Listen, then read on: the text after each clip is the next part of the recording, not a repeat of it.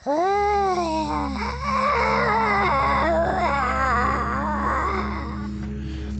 la leyenda que había una bruja terrible en un pueblo y que siempre abusaba de quien podía.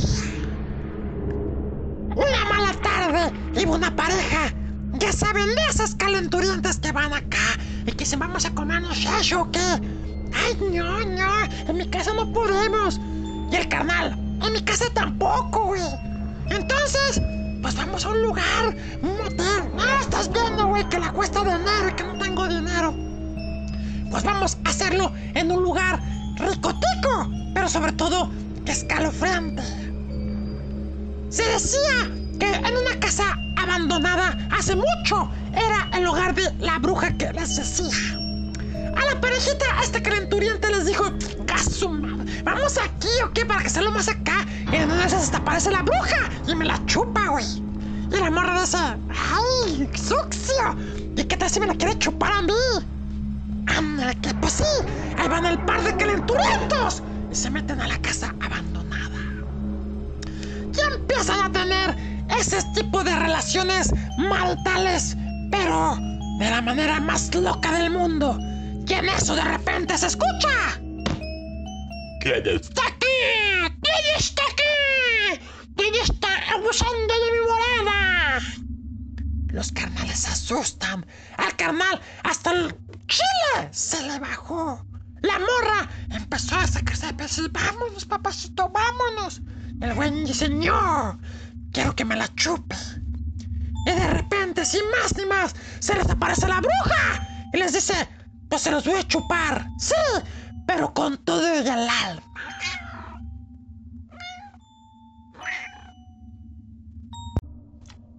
Moraleja de la historia es, si vas a una casa embrujada, para que te la chupe. Y también la bruja. En una de esas te quedas sin alma y sin arma.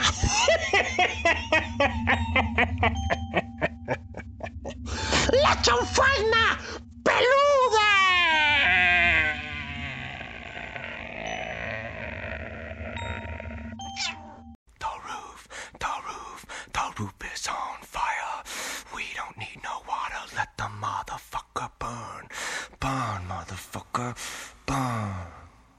The roof, the roof, the roof is on fire. We don't need no water, let the motherfucker burn. Burn, motherfucker, burn!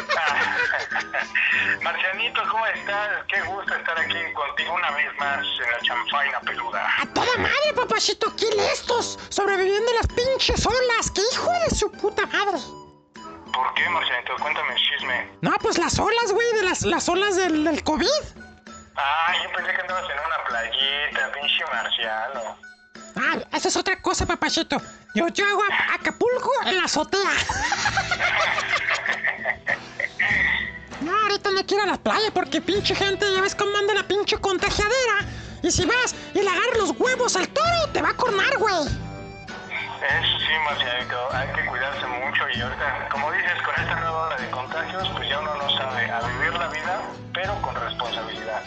Sí, güey, ahora sí que a ponerse triple condón y triple cubrebocas y todo lo que sea. Y, y triple, tap- y triple tapón en el culo para que no te vayan a dar.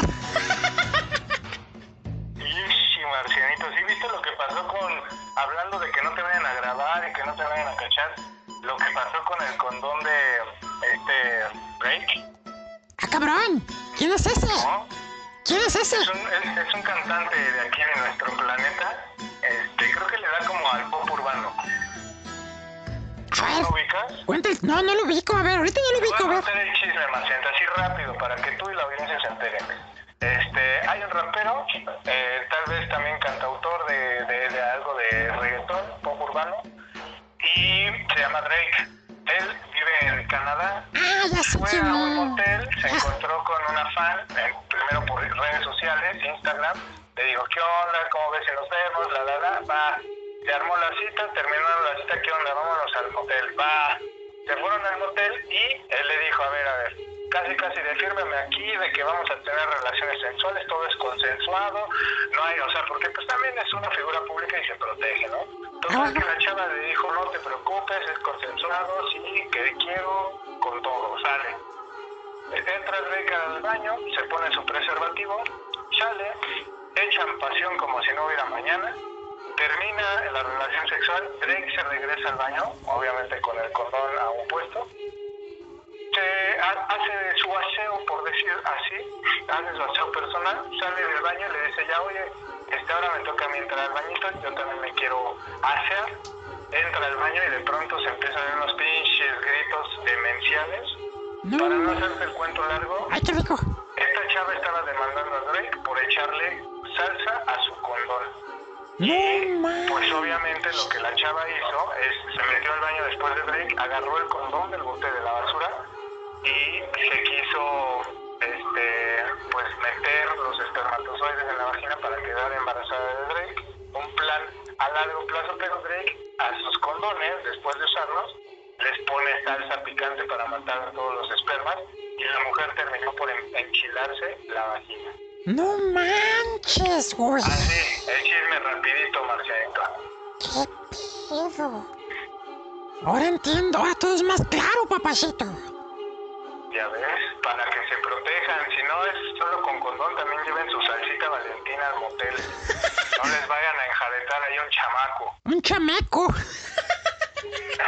¿Cómo ves, Marcianito? No manches, Y más tú, que tú eres figura pública y contigo las mujeres se vive. O sea, ten cuidado, amigo, te la vayan a aplicar. Sí, no, qué bueno que me lo dices, güey. Yo por eso mejor, mejor yo, yo mismo les, les, les, pico con una aguja para que. Digo, a mí no me lo sé, yo solo lo. Ah, qué pendejo, ¿verdad?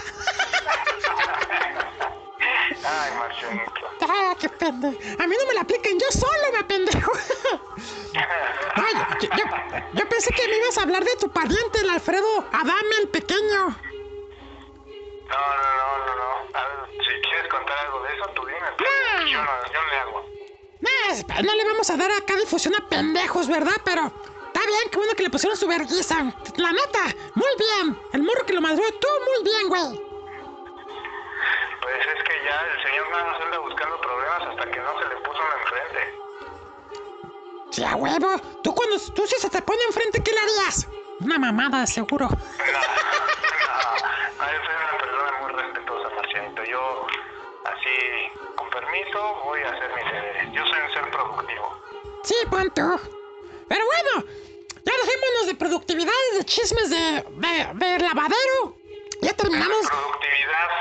ya, ya terminamos Chris Durden y yo de lavar nuestros calzones aquí en el lavadero. Y ahora vamos a empezar con el terror, banda locos, que es lo que ustedes quieren.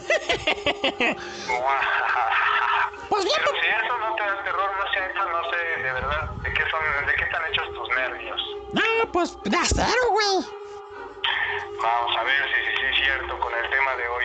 Oye, ¿eso es cierto, Chris Durden? ¿Qué? Que cuando cagas se te queda abierto. Ah, vayas a la verga. Digo, ¿qué onda, papachito? Antes, dale tu- a tus redes sociales a la banda para que se sume y te lo sume. Claro que sí, ahí búsquenos en las redes sociales como Chris Gordon, es K-R-I-S-D-U-R-D-N, en todas, TikTok, Facebook, YouTube, Instagram, este, Spotify, en todas, Chris Gordon. También en Grindr, ¿eh? Lo pueden buscar. Ahí por si gustan, Chris Gordon. A huevo, yo ya lo encontré en Grindr, hasta le envié solicitud y el güey, ay, marciano, no, aquí no. Ay, Marcianito, no andes quemando la banda. Perdón, papachito, perdón. Pues bueno, y hablando de quemarse y todo eso, vamos a aquí hechizarlos con nuestros polvos mágicos. Porque hoy vamos a hablarles de un tema bastante multigéneres. O no sé cómo sería la pronunciación, papachito. Vamos a hablarles de magia, brujería y hechicería, ¿verdad? Así es, Marcianito. Vamos a ver todo lo que tenga que ver con el tema, desde los orígenes, la diferencia entre cada una de las disciplinas y por supuesto también muchas historias, alto contenido de valor. Exacto, pero si ustedes quieren asustarse, a partir de este momento, apaguen las luces y pongan sus palomitas. Están con su mamachito o su papachito, abrácense y escuchen lo que les viene a continuación. Que es precisamente hablar del origen. ¿Qué pedo, papachito? ¿De con qué empezamos? Porque las tres cosas entre sí son diferentes, cabe resaltar, ¿verdad? Así es, Marcianito. Son cosas distintas, eh, aunque tienen que ver un poco con lo mismo, ¿no? Como esta parte de eh, materializar el pensamiento. No manches, güey. Pues, ¿con qué sería bueno empezar? Pues con la magia, que es lo más light, ¿no? Así es, Marcianito. Pues nos aventamos con la magia que justamente me gusta porque siento yo que es la base de, de- de todo, ¿no? La magia y a partir de ella se desprende eh, la brujería y la hechicería con sus respectivas diferencias. ¿Cómo ves? A huevo. Que obviamente ¿Qué conoces de la magia, amigo? de la magia, pues no- lo único que sé es que supuestamente la gente dice, no, yo sé magia, y te voy a embrujar y te voy a hacer padecer y todo eso, pero no, la magia, ahorita te la digo, nomás que abra esa pinche página que estoy buscando. ¡Cabrón! Me, me avient- me avientas el- Mordieron haciendo trampa. me aventaste en la pinche pelota, güey, acá como pendejo. Dije, ahorita va a hablar del origen y me avienta la pelota. Ah, Marciano, si quieres, en lo que tú reorganizas tus ideas, yo te puedo contar un poquito de lo que yo sé, por supuesto. Y, Sí, ya que- ya que me hiciste mira, quedar como mira, pendejo, pues. Como te decía desde un inicio, ¿Cómo? la magia eh, tiene que ver mucho con, en un sentido como crudo, ¿no? Para decirlo en pocas palabras, materializar nuestros, nuestras ideas, nuestros pensamientos y nuestros deseos. Y a partir de ese término, nosotros podemos decir que nuestras ideas están encerradas en nuestra mente. Y la primera parte de la materialización de, de estas ideas, de estos pensamientos, de esta voluntad, yo lo llamaría más como la voluntad, ¿sabes? Eh, la materialización de la voluntad se puede ver desde un primer momento en la palabra. Y a partir de ahí, Marcianito, nos damos cuenta que todos los que somos capaces de eh, compartir nuestras ideas a través de un medio y sobre todo siendo humanos a través del habla, nosotros desde ese momento ya estamos haciendo magia. Ahora, todo lo que nosotros tengamos que ver con la voluntad, con la voluntad de nuestras ideas, nuestros proyectos, eh, va a tener que ver con una serie de pasos más grandes, ¿no? Y si nos vamos a los orígenes de la magia, ahorita ya vimos como lo que creemos, lo que podríamos decir o denominar como magia, ¿no? La materialización de la voluntad. A. Pero si nos vamos a tiempos antiguos e inmemorables, ya la, ya la magia tenía que ver con eh, conceptos un poquito más complejos o abstractos, como por ejemplo algo que tenía que ver con la caza o la recolección, la agricultura y el poder decir, tengo el poder de que mi voluntad se haga. ¿Cuál es mi voluntad? Que este año tengamos una cosecha increíble, que este año nazcan muchos niños, que sean saludables, que sean tal. Entonces, a partir de ahí nosotros como humanidad empezábamos a creer no solamente ya en deidades, sino en que nos, esas deidades podían trabajar a través de nosotros. Qué Entonces, por supuesto, existía la diosa de la fertilidad, este, el dios de la guerra, el dios eh, del- del sol, o sea, a través de diferentes culturas estos dioses ya existían, a los que les atribuíamos como estos poderes, pero nosotros comenzamos a creer que ellos podían actuar a través de nosotros. Y es ahí donde ha- había personas que decían, eh, la pitonisa, ¿no? La mujer la que ve el pensamiento de los dioses, el destino de los hombres y que lo puede eh, verbalizar, ¿no? Entonces lo puede convertir en palabras que todos pudiéramos entender. Entonces, si hablamos de origen, la magia tiene miles de años y ha, ha habido muchas maneras de manifestarse. Como, como te decía ahorita, a lo mejor la más simple es a través del habla o del verbo, pero al mismo tiempo, no porque sea simple, o, o bueno, más común, para no decir simple, porque es compleja, ¿no? Entonces, no porque sea común quiere decir que sea en realidad inútil o simple. Tiene ahí que ver con muchas otras cosas. Y lo que tiene que ver con la historia de la magia, pues sí, nos vamos para atrás. En Babilonia, ¿no? En Roma, en Grecia, los egipcios, o sea, los, los vikingos, ¿no? Que tienen que ver con toda la cultura nórdica, todos ya empezaban a creer en esta, entre comillas, magia, que es la materialización de la voluntad. Marcianito, ¿quedó claro? A huevo, gracias por aclarármelo, papachito. ¿Tú qué sabías, tú qué tienes ahí entre tus ideas que ya organizaste? Pues fíjate, yo sabía que el término, bueno, no sabía, ¿verdad? Estoy aquí leyendo, para qué me hago el, el- el conocedor si no sé. El término de magia deriva de magi. ¿Tú sabías eso? A ver, cuéntame más, Marcianito. Uno de los elementos religiosos incorporados por, por los magos en la antigua Babilonia que ya señalabas. Ya. Además, en Grecia y Roma los adivinos y magos no tenían ya nada que ver con los chamanes. Que los chamanes es otra cosa, ¿eh? Nada que ver con la magia y, y la hechicería, ¿o sí? Pues ahí tendríamos que ver, porque ya ves que todo está junto y revuelto. A huevo, a mí me gustan más los puchamanes, pero eso es otra historia. En la Europa medieval la magia estuvo relacionada con la alquimia y la astrología, actividades ocultas, consideradas demoníacas por la Iglesia Católica y que fueron objeto de persecución especialmente durante la Baja Edad Media y la Era Moderna. Nada más y nada menos que 500 mil personas resultaron procesadas y gran parte ejecutadas. No manches, güey. Qué gacho, güey. Acusadas por brujería. No manches, Marcianito, pura matanza. Sí, güey. Pura matanza y no de la chida, güey. En lo, que respecta, en lo que respecta a las religiones judio-cristianas, en particular se encuentran bastantes referencias negativas a los magos en el Antiguo y Nuevo Testamento. Aunque curiosamente los reyes magos, ¿qué tenían que hacer ahí, verdad? Ajá. Es así, es así, bueno, lo que yo pienso es como que una, una pequeña contrariedad, de las muchas que existen, claro. No, pues es que ellos sí se les permite porque además eran reyes, o sea, tenían reino, tenían poder, dinerito, a ellos sí se les deja hacer magia. ¿Verdad? Siempre el dinero, siempre el dinero ha movido el mundo desde tiempos inmemorables. Así mero. Eso, chingado. Pues, pues básicamente eso es lo, lo elemental de la magia, ¿no? Ya que pues actualmente en el mundo, en este, en el mundo en el que vivimos es muy común creer que existe la magia. Aunque hay cada abuso de que, oye, más un acto de magia y yo, sí, mira, ahora la ves, ahora no me ves. ya los que te hacen magia con la cartera y con el celular, ¿no? Un chingo de magos en, en el transporte y todo eso, güey, no manches. Chingo de magos. El pinche David Copperfield, ni que mis huevos cuadrados, no, hombre, esos son magos, güey. Yo, ta- yo también puedo hacer actos de magia, papachito.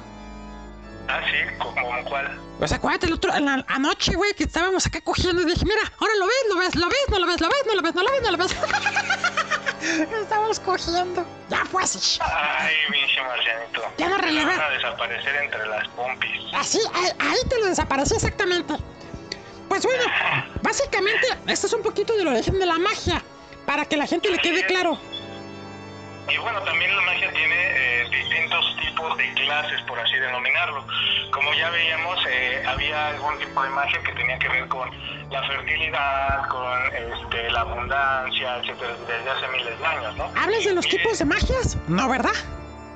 No, pero es como las de Harry Potter más bien. No, pero, pero me refiero que hablas de las clases de magias o, o más adelante vamos a eso. ¿De una vez quieres ir con eso para desnudar el tema? No, pues lo vamos encuerando, amigo, de una vez para que la gente vaya viendo las bases y luego ya que veamos hechicería y brujería, vamos a ver otro tipo de, de formas de manipular la magia, ¿no? Exacto, pues en la magia supuestamente lo más clásico es la adivinación, ¿no? Pues en realidad es que, ajá, justamente esta parte de la adivinación a muchos les ha llamado la atención y era, por ejemplo, gente que podía decir el futuro a través de sueños o a través de tirar los huesos, los dados, las cartas, entonces es como uno de los más populares, pero yo ah, no necesariamente lo llamaría magia, ¿no? La adivinación, sino sí se lo atribuiría como a otro tipo de conceptos. Porque en la adivinación no hay algo que nosotros podamos hacer para ejercer nuestra voluntad. O sea, la voluntad de querer conocer el futuro no es eh, algo que podamos como tal materializar. El, el- el acto de tirar las cartas podría denominarse magia, pero... Ay, eh, y también hay otra cosa importante, amiguito marcianito, que durante, dentro de la magia Ya soy su hay un, un área importante dedicada a la charlatanería. Ya soy su gente que hace trucos, ¿no? Que decimos, no, pues es que el mago que apareció un conejo del sombrero, y, este, como decías ahorita que me desapareció la cartera, ¿no? O sea, ese tipo de charlatanería necesariamente tiene que ver con el concepto de magia que nosotros aquí queremos manejar. Entonces, También es- es importante apartarlo. entonces el que puede manejarse más bien de tipos de magia sería por colores, ¿no? Ah, pues sí, aquí por ejemplo uno de los tipos de magia más comunes son eh, el tipo de magia no natural eh, y que tiene que ver justo con la magia oscura, la magia negra, ¿no? Pero bueno, ay, es que son, son antiguos, son como hechizos eh, que tienen que ver con el ocultismo, son ritos, son procesos en los que, eh, ¿cómo te diré? Es la magia más poderosa, ¿no? La negra. No naturales, como.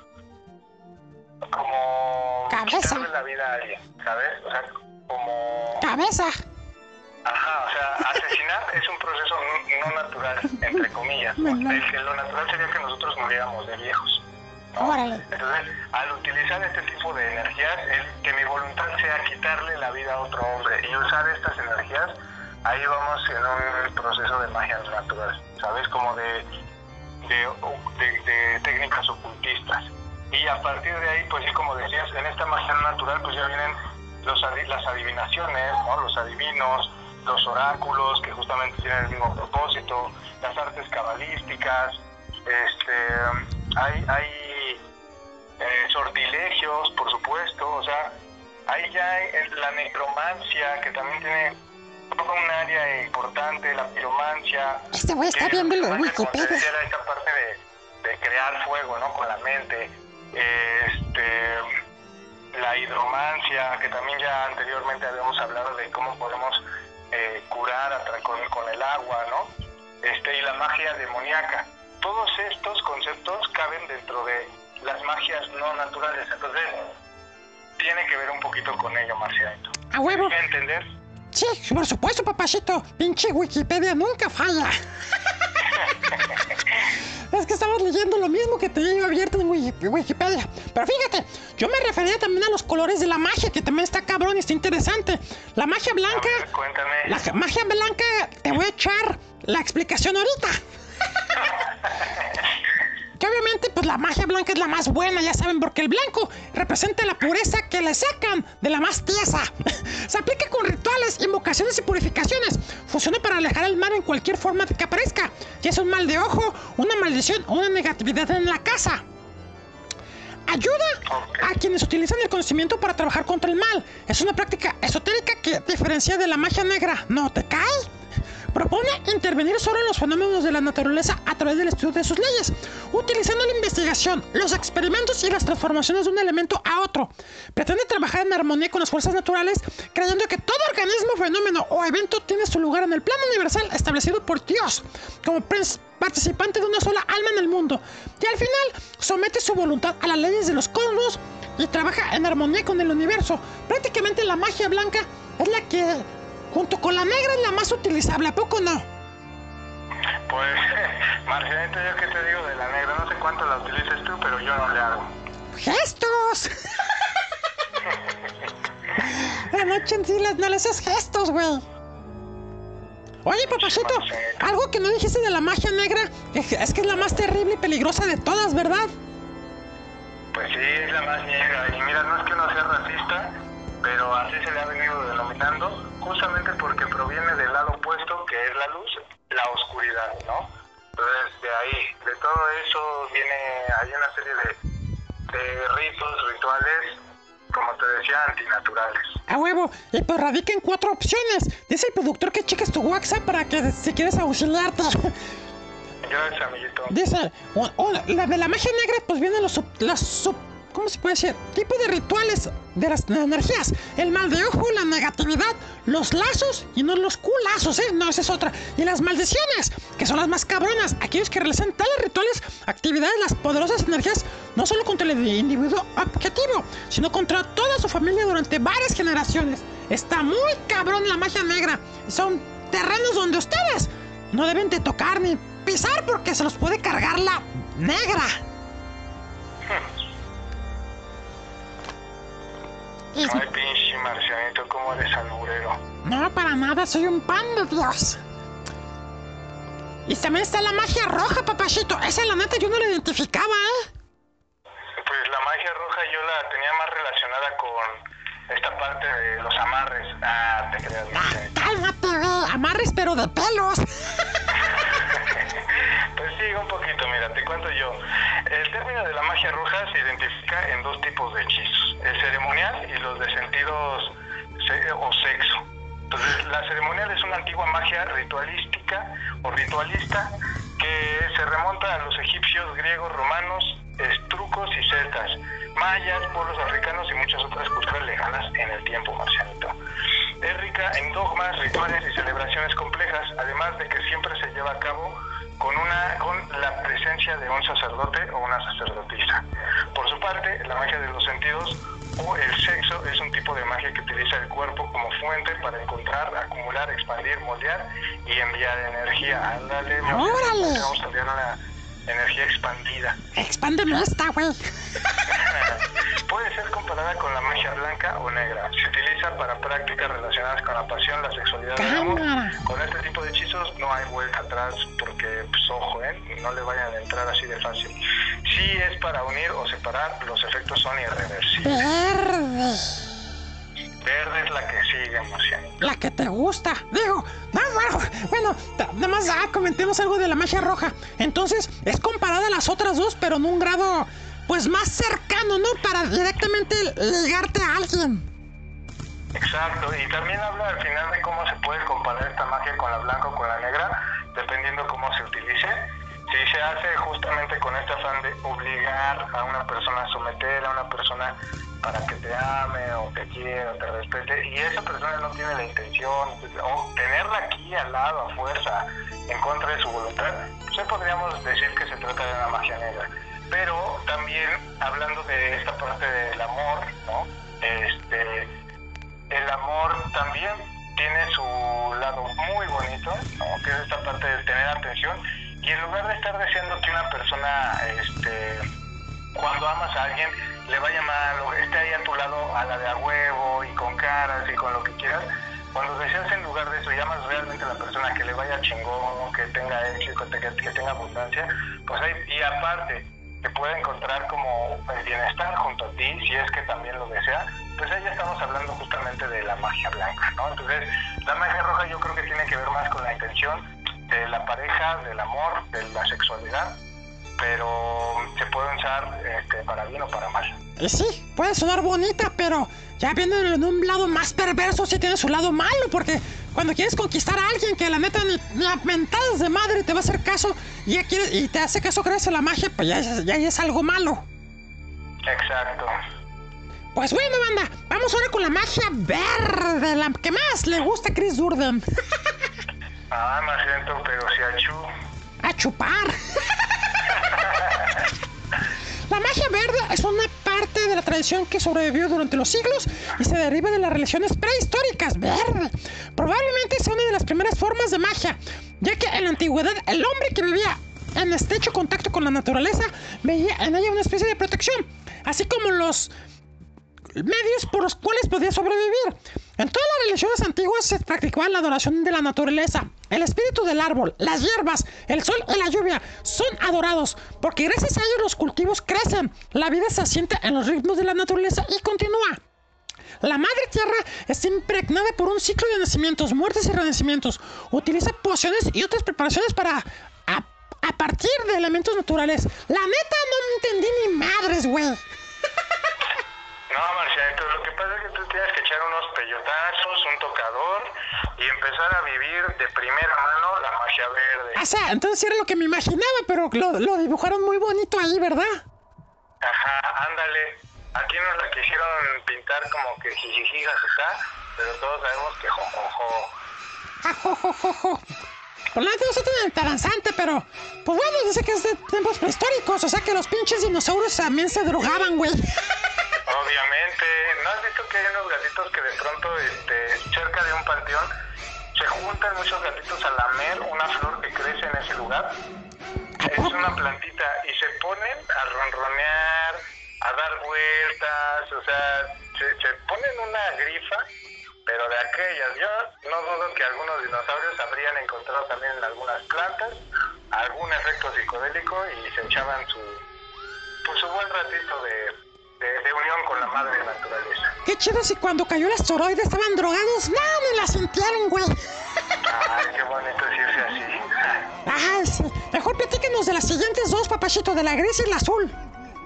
Mira, ahí te va, Marciento. Ahí te voy donde te quedó jabón. Ay, en el chile. es un tipo neutral entre negra y blanca. Esto significa que no siempre es práctica por razones beneficiosas, pero al mismo tiempo tiende a no dañar a los demás. Está hecha con la intención de ayudar, perdón, pero el Sácalo. y la conciencia de la persona a la que se dirige. ¿Me di a entender, Marcianito? Sí, prácticamente, o sea, es una... Pues al parecer no es tan mala esta. Ándale, ahora sí que ni tanto que quema el santo, ni tanto que no lo alumbre. Por ahí vas, Marcianito. Y la magia azul es una magia práctica que se relaciona con el elemento agua. En sus diferentes ritos, la magia azul utiliza las energías de los ritos. Ríos, muy ríos. particular, ¿no? De los muy particular y a menudo se emplea en combinación con otras prácticas. Las energías de los ríos, güey, no de los ritos. Ay, perdón, Marcianito. Ya sé que quieres mi perro rito, pero espérate, güey. Ay, de rito. Pues ese también está interesante y al parecer está más relacionado con, pues como dice, las energías y el agua. Eso. Y la magia rosa, Mela, es una evolución de la roja. ¿A poco? Es más suave ya que siempre se usa de manera positiva. Sus aplicaciones principales buscan consolidar una pareja entre otros fines.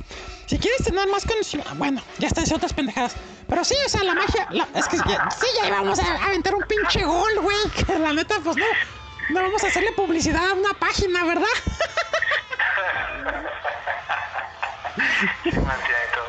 Pues si quieren tener más información de estos temas, sigan al Marcianito. A huevo, síganme. Pues bueno, papelito, vamos, vamos a corte porque nos colgamos en este, en este. Y ahorita, pues ahora sí que rematamos el tema de la magia y nos vemos con la hechicería, ¿sale? Chale. Vamos con la canción de Exodus. La canción se llama Strike of the Beast. Ve pensando tu canción, papachito, ¿eh? Para la siguiente bloque. ¡Corte! Walking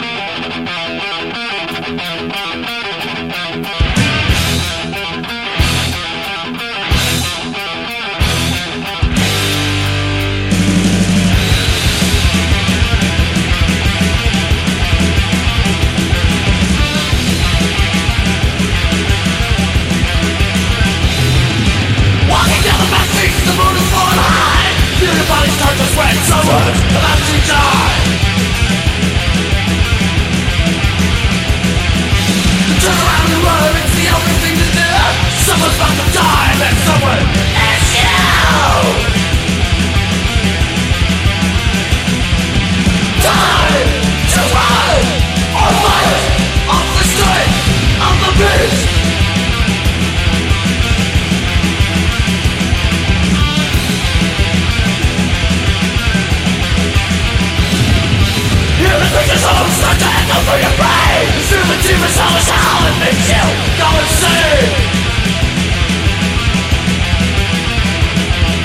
Smell the creatures Don't lose your mind, behind, breathing fire in your face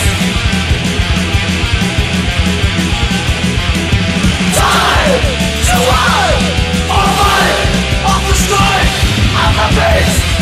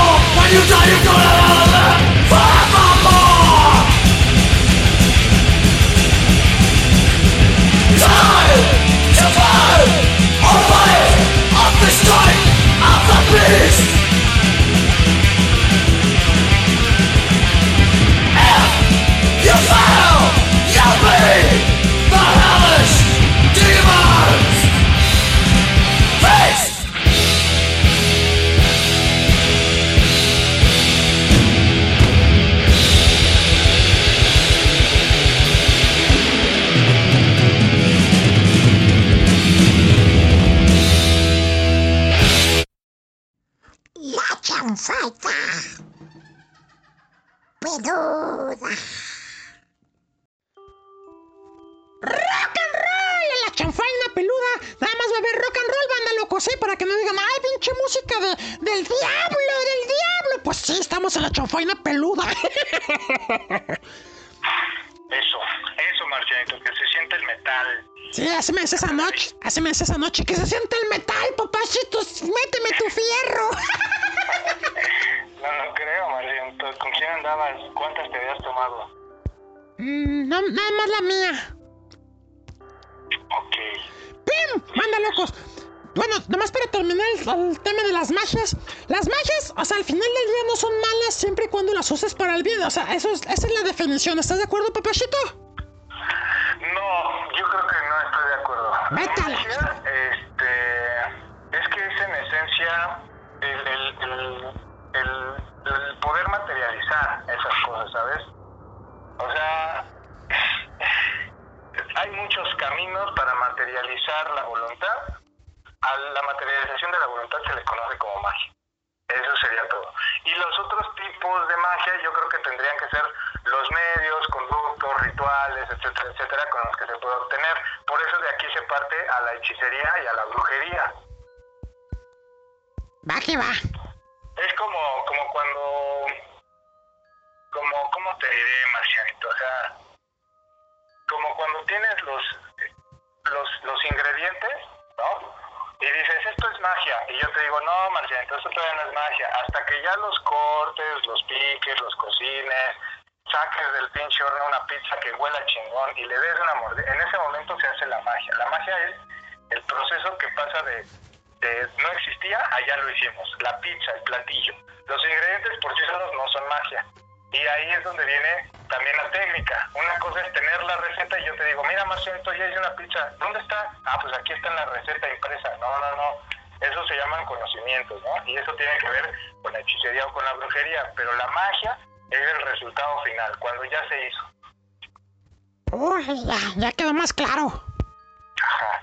Con unos ejemplitos así de con peras y manzanas para que todos entendamos, ¿no? Nomás por darme la pinche contra. Digo, está bien, papachito, la neta estuvo chingona la explicación. pues vamos con el otro lado, que es la brujería, papachito. La brujería Exacto. viene del- de la magia, pero es la negra o, o qué pedo. No, la brujería creo que pasa un poco lo mismo. Este, mira, hay, hay una historia larga. De entrada, había personas que creían que la brujería solo se podía ejercer si lo llevabas en la sangre. Órale. Entre el linaje de tu familia había brujos, ¿no? Y se creía que estas personas tenían poderes místicos que se veían heredados a través de la sangre. Brujos o brujas. Sobre todo se habla de mujeres. ¿Por qué? Porque cuando un hombre tiene un hijo, no puede tener la certeza de que sea su hijo. Pero cuando una mujer tiene una hija, la mujer sí o sí viene de otra mujer. ¿Me doy a entender? ¿Se huevo? Como, de- como decía el, el- el dicho, el abuelo, hijos de mis hijos, no, hijos de mis hijas, mis nietos serán, hijos de mis hijos estarán. Entonces, habla un poquito del linaje respecto a una creencia de la brujería, ¿no? Por otro lado, también está la- la- las personas que creen que la brujería es justamente aprender todos estos métodos, ¿no? Que no tiene que ser forzosamente heredado a través de la sangre, sino que son un conjunto tanto de creencias como de conocimientos prácticos y, rituales, ¿no? Estas actividades eh, atribuidos a, a una persona que ya los ya los domina. En ese momento se le puede conocer a esa persona como brujo o bruja. Entonces, ahí también tendríamos que ver cómo es en ese otro sentido cómo funciona. Y por último, muchos creen que los brujos y las brujas solamente hacen eh, este pues magia negra, ¿no? Pero en realidad, por, porque ya vimos por colores, ¿no? O, o- y, que, y que solamente se dedican a dañar. Pero en realidad hay brujos y brujas que muchos se dedican a quitar trabajos, a quitar malas energías, a desplazar este, malos augurios, ¿no? A guiar, a orientar. Entonces, en brujos y brujas hay también gente que quiere hacer el mal y gente que quiere hacer el bien.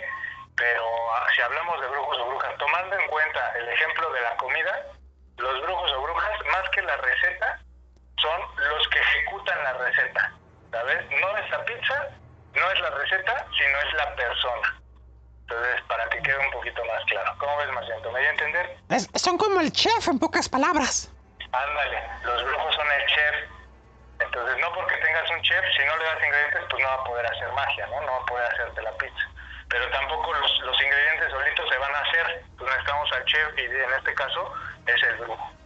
¿Tiene una fecha como tal el origen de la brujería, papachito? Yo estoy leyendo aquí un dato que de 1438, pero no sé si tú tienes otros datos.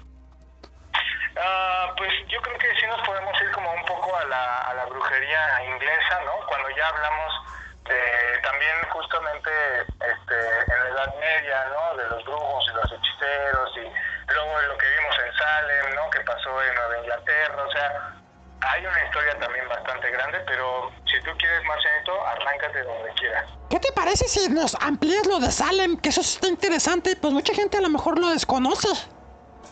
Claro que sí, Marcianito. Cuando llegaron los ingleses a América, eh, estaban pasándola muy mal. Había justamente escasez de comida, enfermedades, todos estaban muriendo, le estaba yendo de la chingada y quienes salvaron a estas personas que venían de Nueva Inglaterra fueron los nativos americanos. Y los nativos americanos, por supuesto, ya creían en otro tipo de deidades, ¿no? De, en la madre naturaleza, en el respeto, en la armonía, y les enseñaron a ellos a, toda la, parte de la siembra, de la casa, o sea, a lo largo de todo un año, eh, mucha muerte, mucha perdición para los que llegaron de Inglaterra, estos colonizadores, colonizadores este, colonos, ¿no?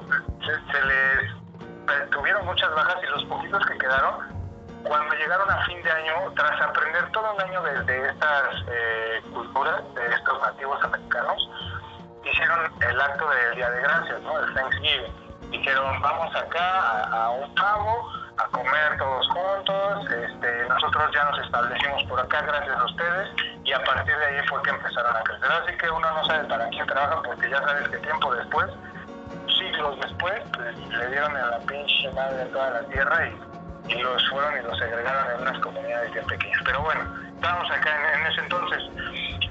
Lo que pasa después es que se empiezan a sentar diferentes colonias y una de estas colonias se llama Salem. Y fue ahí donde en este transcurso en el que todos éramos buenos amigos, buena vibra, se empezaron a mezclar las, eh, las creencias de los nativos americanos con las creencias que venían de Europa, de lo que era la magia. Y ellos, al, al ser todos católicos, pues desaprobaban muchísimo las creencias de dioses, de la madre tierra, la magia verde que tiene que ver con las hierbas, etcétera, etcétera. Entonces desaprobaban tanto que se empezó a hacer algo como de nicho y de oscurantismo, ¿no? O sea, como de eh, algo tabú. De eso no se habla y aquí en la comunidad solo nuestra religión, el catolicismo, el Cristo y la palabra del Señor, etcétera, etcétera, ¿no? Entonces, lo que pasa después es que este, a estas comunidades por fin se les repliega a los nativos americanos. Nosotros que ya estamos bien, ya sabemos cómo sembrar, cultivar, etcétera, ya estamos ahora sí podemos imponer nuestras creencias religiosas. Y todavía había algunos creyentes de estas artes ocultas. Desafortunadamente empieza una cacería de brujas, justamente en Salem es donde se detona, y había muchas personas que creían en la magia lejos de estas deidades, y es ahí que empieza a haber eh, una serie de, de, pues no sé, como de fanáticos religiosos enajenados con descubrir mujeres que practicaran la magia, ¿no? Y ahí empiezan a matar a diestra y siniestra. Y bueno, esto se va todavía más para allá. Hubo este, miles de muertes, incluso miles de muertes de mujeres. Incluso hay libros que apuntan a que es incalculable la cantidad de mujeres que murieron durante ese periodo. Con técnicas que ya conocemos como la vamos a ahogar en el río y si se ahoga, este, era una mujer y pues perdónanos Diosito. Exacto. Pero si sobrevive, era bruja. Y ahí sí, la quemamos. ¡Qué cabrones! Pues por donde quiera que le vieras, salías bailando, ¿no? Y por eso ahí ya también empezó una época muy difícil para las mujeres. ¡Qué cabrones, la neta! ¿Quedó claro, Marcianito? Sí, papachito, digo que qué cabrones esos güeyes. Al final del día, o sea, si te caía gordo alguien, ah, vamos a inventar que es bruja o brujo y pa' chingarlo, pues está cabrón. Sí, sí, Marcianito. Pues también ahorita no te creas, ya de pronto andamos viendo a ver quién tose para lincharlo y quemarlo. Ah, sí, sí, yo el otro día le puse un putazo a un güey que tosió. Y dije, ¿tienes COVID? ¡Chinga tu madre! ¡Estornudó! ¡No, no, no, no! ¡Órale, hijo de tu puta! Este, andaba, andaba leyendo, ahora da más pena este toser que echarse un pedo. ¿Sabes? No sé, papacito. Ah, pues esa historia de las brujas de Salem está muy cabrona. Yo tengo aquí eh, una historia apócrifa de, entre comillas, para que no me vayan a criticar, de la invención de la bruja, brujería satánica. Que también hemos hablado mucho de eso, de que la brujería es satanismo. Pero dicen que la brujería está relacionada con el satanismo. A ver, Marcel, échate la historia. Muy bien. Y por la historia te refieres a tus nalgas. Digo, vamos a platicar. en un día de verano de 1438, un joven de la costa norte del lago de Ginebra se presentó ante el inquisidor de la iglesia local. Tenía que hacer una confesión. Cinco años antes, su padre lo había obligado a unirse a un culto satánico de brujas. Habían volado de noche en un pequeño caballo negro verde para unirse a más de 100 personas reunidas en un prado. El diablo también estaba allí, en forma de gato negro. Las brujas se arrodillaron ante él, lo adoraron y le besaron el culo.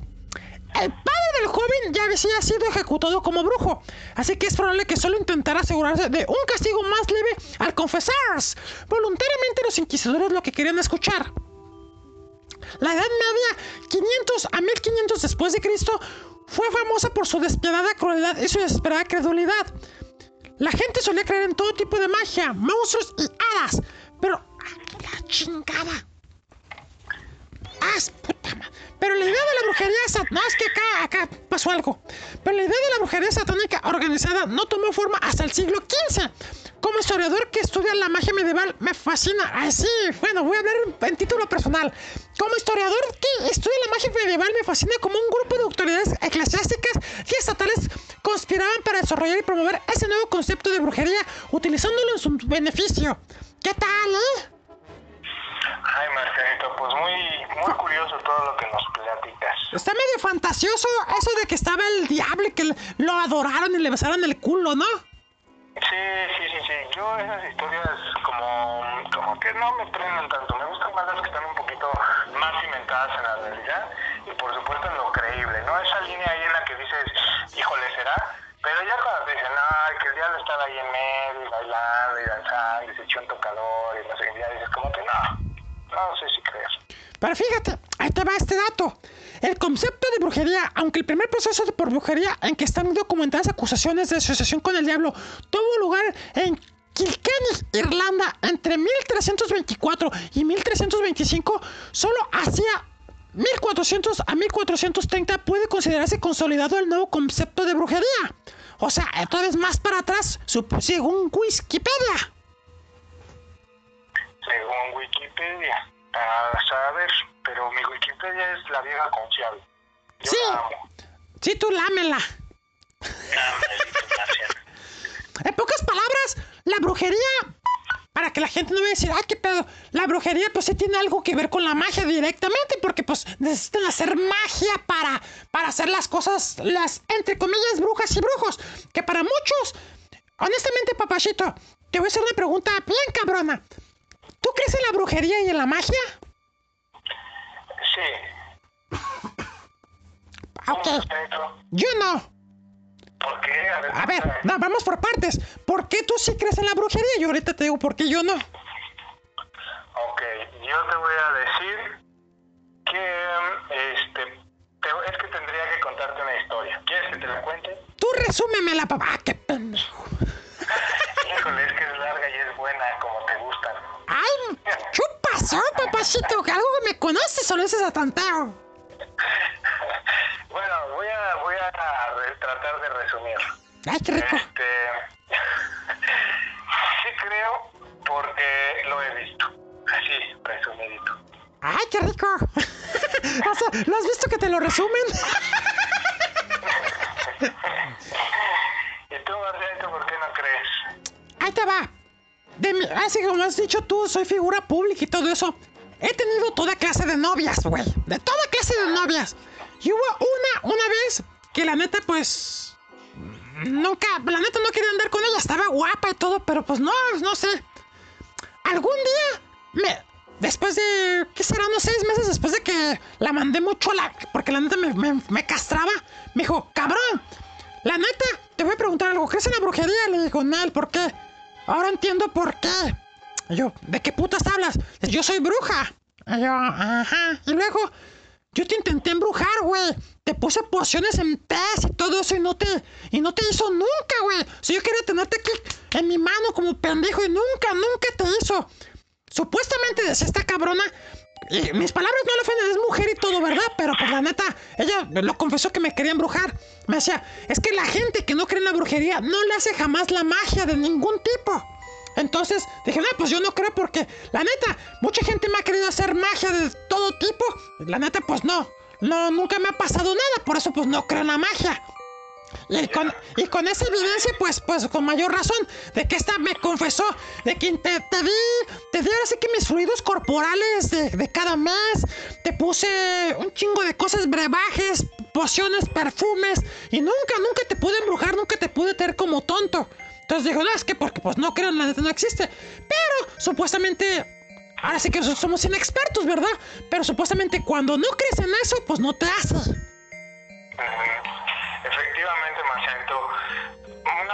Muy importante, hay dos cosas, ¿no?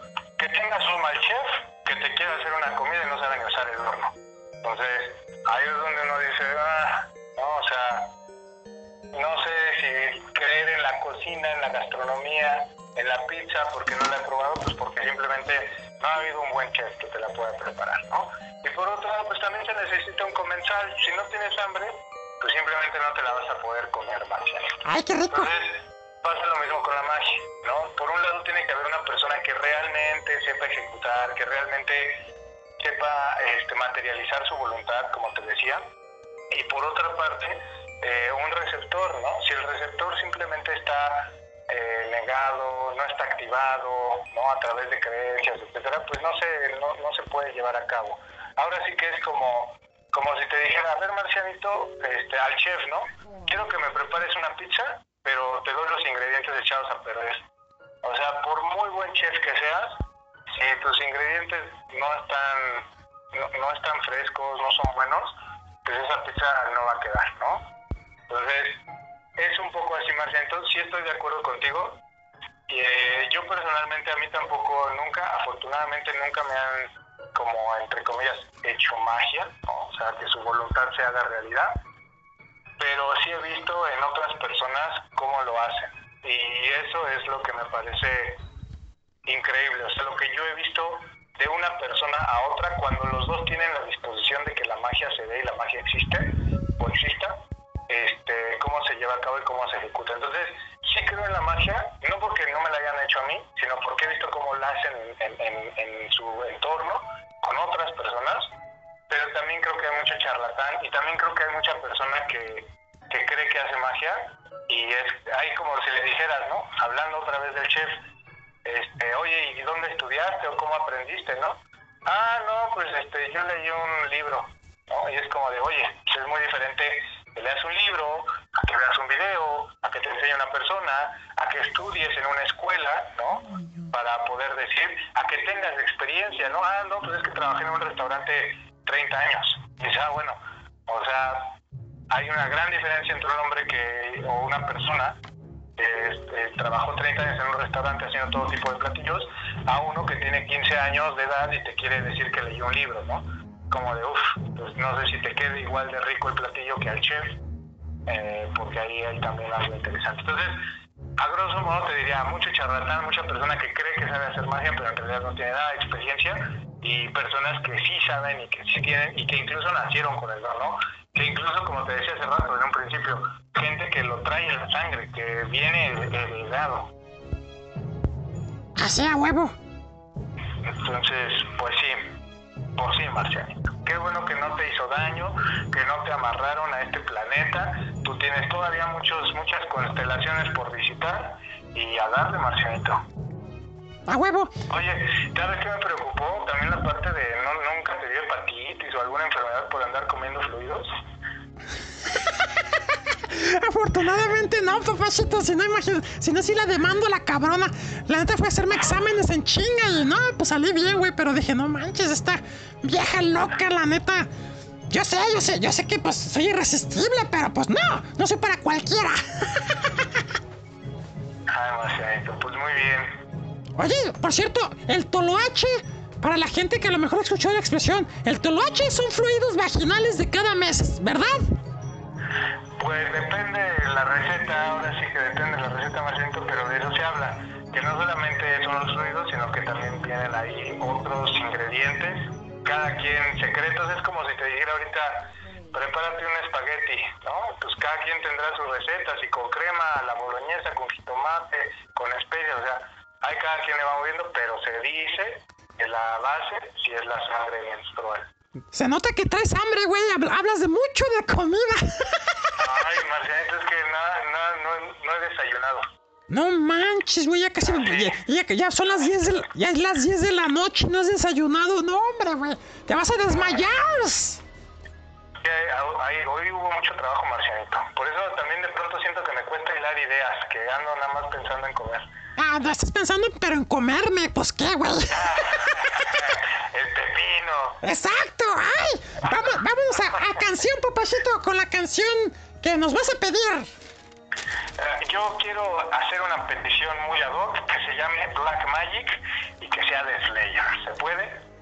Todo se puede, papachito, todo, todo se puede hasta que, bueno, hasta que vengas conmigo. Slayer con Black Magic. Corte, banda locos, y regresamos con algunos cuentitos de terror y la hechicería. Que bueno, la hechicería está muy ligada al otro. Ahorita regresamos. ¡Corte, productor!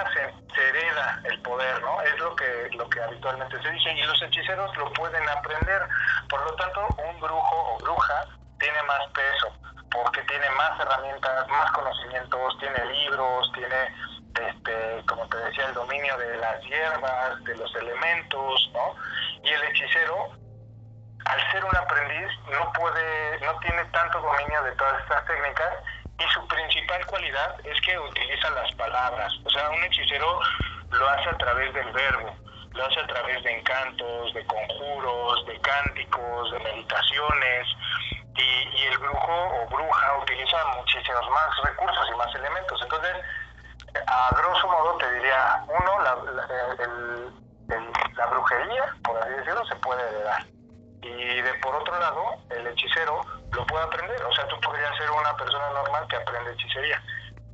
Ah, ya. O sea que a estos, a estos carnales que practican la brujería también se les llama paganos, ¿no, güey? Ajá, y, y también, sí, justamente el paganismo tiene que ver más con la religión. O sea, con que no estás en el- en- con nosotros, no crees en Cristo, crees en otras cosas. Entonces, ya también ahí el paganismo ya está relacionado con otras deidades y diferentes tribus, etcétera, etcétera. Hoy podríamos denominarnos muchos paganos, ¿no? Pero bueno. Yo pensé que, que- que el, el- que el paganismo era pagar con el... Ah, no, ¿verdad? Otra cosa importante, amiguito, de la hechicería y la brujería, eh, y que, que hay que aclarar un poquito, es que la hechicería muchas veces se tenía que ver justo con generar ingresos, generar dinero, ¿sabes? Y la brujería tenía que ver más con materializar voluntad. Entonces, por un lado, el hechicero podía decirte, no, pues mira, yo te ayudo a que tal y alcances y te vaya chingón. Entonces, este, a través de cánticos, de meditaciones, etcétera, pero dame un varo. Y el brujo muchas veces lo hacía solo porque veía que tal vez en tu destino sí estaba conseguir eso y te lo traía antes, ¿no? Por así decirlo. Entonces también ahí como hablando del dinero, ah, podría haber una pequeña distinción. Ah, sí es cierto. Son, son güeyes más pasivos. Y los brujos, pues son, son acá más, más, más culés, ¿verdad? Pues depende con quién te encuentres, pero sí. ¿Cómo Órale. ¿Clara la diferencia entre brujería y hechicería? Totalmente, güey, sí, ya, ya. Así que ya, ya me lo dejaste claro otra vez. ah, sí, sí está interesante, güey. Y pues bueno, por último en este tema, también existe otro tipo de, de cuestión, pero no tiene que ver ya que los magos y las hadas ese que tienen poderes sobre- sobrenaturales, que las hadas también como que es una invención, ¿no? Ajá, sí, yo, eso de las hadas, no sé, tal vez exista, ya los llamaba Juan Ramón Sáenz, seres del bajo astral, que son seres que, por supuesto, pertenecen a la magia, eh, al mundo, a un mundo mágico, pero que no tienen un cuerpo físico, ¿no? Sino simplemente pequeñas apariciones en nuestro plano. Entonces, como te decía, si hablamos de que es la materialización de la intención, pues puede que haya seres en otros planos que tienen la intención de venir a nuestro mundo y materializarse. Pero no por ello quiere decir que vivan aquí, sino cuánto tenemos de ciencia y estudios y cuántos humanos somos en el planeta y no puede ser que ni uno haya podido atrapar un hada, ¿no? un duende, o un gnomo. O sea, por, por estadística es imposible, ¿sabes? Entonces quiere decir que simplemente no existen o se materializan brevemente en nuestro plano y regresan al suyo.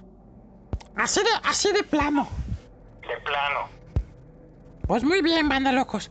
Pues bueno, ese es el. La, así que las diferencias, como empezamos el programa hablando entre la magia, la brujería y la hechicería, para que pues les quede muy claro y sobre todo, por si tienen la duda, ante, la- a- ante la duda, papachito, la más tetuda, ¿a poco no? Pues sí. A huevo. Y, y ante la interrogación, pues el que tenga mejor camarón. Ay, mis mamadas, güey. Pues bueno, banda locos. Ahora vamos a asustarlos con otro tipo de cuestiones que vamos a darles el giro. A la gente le gusta mucho la leyenda sobre todo este tipo de tópicos. Chris Durden, ¿tienes alguna leyenda sobre brujería y cosas de ese estilo? ¿Alguna cuentito? Personalmente me encantan más las leyendas contemporáneas, o sea, las que nosotros vivimos en la actualidad. Y te voy a contar no una, no una leyenda, sino pues una historia que le pasó a un conocido. Es anécdota. A- es anécdota. Entonces, voy a tratar de ser breve y también me gustaría que si ustedes a partir de esta anécdota tienen alguna que quieran compartir, eh, por supuesto nos las escriban a las redes sociales para poder leerlas más adelante. Diles, diles dónde te las pueden mandar, papachito, porque igual en una de esas les das voz y les pones en tus redes sociales. Sí, me encantaría. Si es una buena anécdota, con gusto les, las hacemos voz en off y que suban a YouTube, que suban a todas nuestras redes. Envíenla a Chris Durden, K-R-I-S-D-U-R-D-N. Pónganlas en Facebook, mensaje directo en Instagram, este, escríbanlas en algún comentario en algún video de YouTube. Yo estoy muy pendiente. Sí, quieran, pero muy-. Pero muy pendiente. Ah, pendiente, pendiente. Ajá, ahí andamos, Marcial. Entonces, escríbanlas y también, por supuesto, en las redes de la chanfaina. De igual, Marcianito y yo somos íntimos. En algún momento me va a decir, mira, me llegó esta historia, ahí te va. Pinche jotillo. Ah, qué marciano. Si todo el pinche programa estás copiando y ahorita te echas para atrás. Mejor te los echo para adelante, ¿verdad? pues, pues a ver, lanza tu. Entonces, esta es, esta es anécdota real, se las resumo. ¡Ay, qué rico! Este colega andaba saliendo con una mujer, una chica muy guapa que conoció en la prepa y se enamoró, se enamoró, ya sabes, este amor de prepa, anduvieron saliendo siete años, para no hacer cuenta. Amo- ¿Amor de Pepa? Amor de prepa. Ah, ah, pensé que de Pepa. Dije, no, pues le vio la Pepa, se enamoró. sí, yo también me he enamorado de eso, ¿no? y también de la Pepa. Entonces, este, total que anduvieron siete años, él estaba enamoradísimo. Un día ella le dice, ¿sabes qué? Este, pues ya se acabó. Y él se quedó No muy sacado. ¿Cómo, ¿Cómo que ya se acabó? No, sí, pues ya se acabó. Este, yo eh, ya encontré a otra persona, estoy enamorada. Mira, y para no, no, no, no tirarles mala vibra, yo también crecí en Ecatepec, esa chava era de Ecatepec. No manches, Entonces, total que él se, se va lejos de ella y se da cuenta de que no puede dejar de pensar en ella. Día y noche, día y noche, no puede dejar de pensar en ella. Un día después de unos dos o tres años, él incluso sin pareja, dos o tres años, eh, se vuelven a encontrar en una fiesta. Se, ella le da entrada después de dos o tres chelas ¡Ay, qué rico! y, y se vuelven a, a echar un último, ¿no? El último polvo. El último polvo. A huevo. Pasan unos meses, ella tiene a un bebé, este, ella, pero antes de eso también te quiero aclarar, ella sí tuvo varias parejas, ¿no? En esos dos, tres años que anduvieron solteros, y en el momento en el que se reencuentran en la fiesta, ella también tenía su pareja. Entonces, total. ¿El bebé, el, be- el bebé era de probeta? Pues no sabía, bueno, a- para allá va la historia. Total que la bebé nace, es una pequeña niña, empieza a crecer y muchos empiezan a decir, oye, se parece mucho a ti, pero para esto quiero decirte otra cosa. Vuelven a pasar unos tres años. Para esto, mi amigo ya tenía cinco años soltero. Siempre que las mujeres se le acercaban y querían con él, y obviamente, pues, este, él es guapo, es atractivo y, era, y es un chef, mira, hablando de chef, es un gran chef.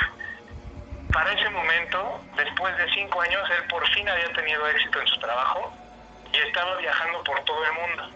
Publica unas fotos que anda en Dubai, ¿no? Se la habían llevado para allá, a Dubai. Y ella las ve y le dice y le habla, oye, ¿sabes qué? Este, creo que tú eres el papá de la niña. No manches. Él muy sacado de onda dice, bueno, vamos a hablar. Se acercan, platican y le dice, llegan a un acuerdo. Él le dice, si la niña es mi hija, yo, la niña tiene su futuro asegurado, yo le voy a dar todo, pero la quiero ver. Y ella le dice, va, ¿sabes? Entonces, vamos a hacerle una, una prueba de paternidad. Se van, se hacen la prueba de paternidad en unos laboratorios, eh, deja un correo electrónico y le dicen en el laboratorio, la prueba la pueden pasar a recoger el día miércoles o también le va a llegar a su correo, ¿no? Entonces no va a haber problema. Llega el día miércoles, ella, eh, le- él le habla por teléfono a ella, le dice, oye, ¿sabes que ya es miércoles? Hoy nos entregan las pruebas, pero yo tengo mucho trabajo, no puedo ir por las pruebas, ve tú. Ah. Entonces ella va por las pruebas y a él le llegan a su correo electrónico, no se acordaba que había dejado el correo, ¿no? Y entonces le dice, eh, le habla otra vez en la noche a esta chava, oye, ¿qué crees? Ya tengo las pruebas. ¿Quieres que las abra? Y él le dijo, no, pero ella sabía la respuesta, ¿no?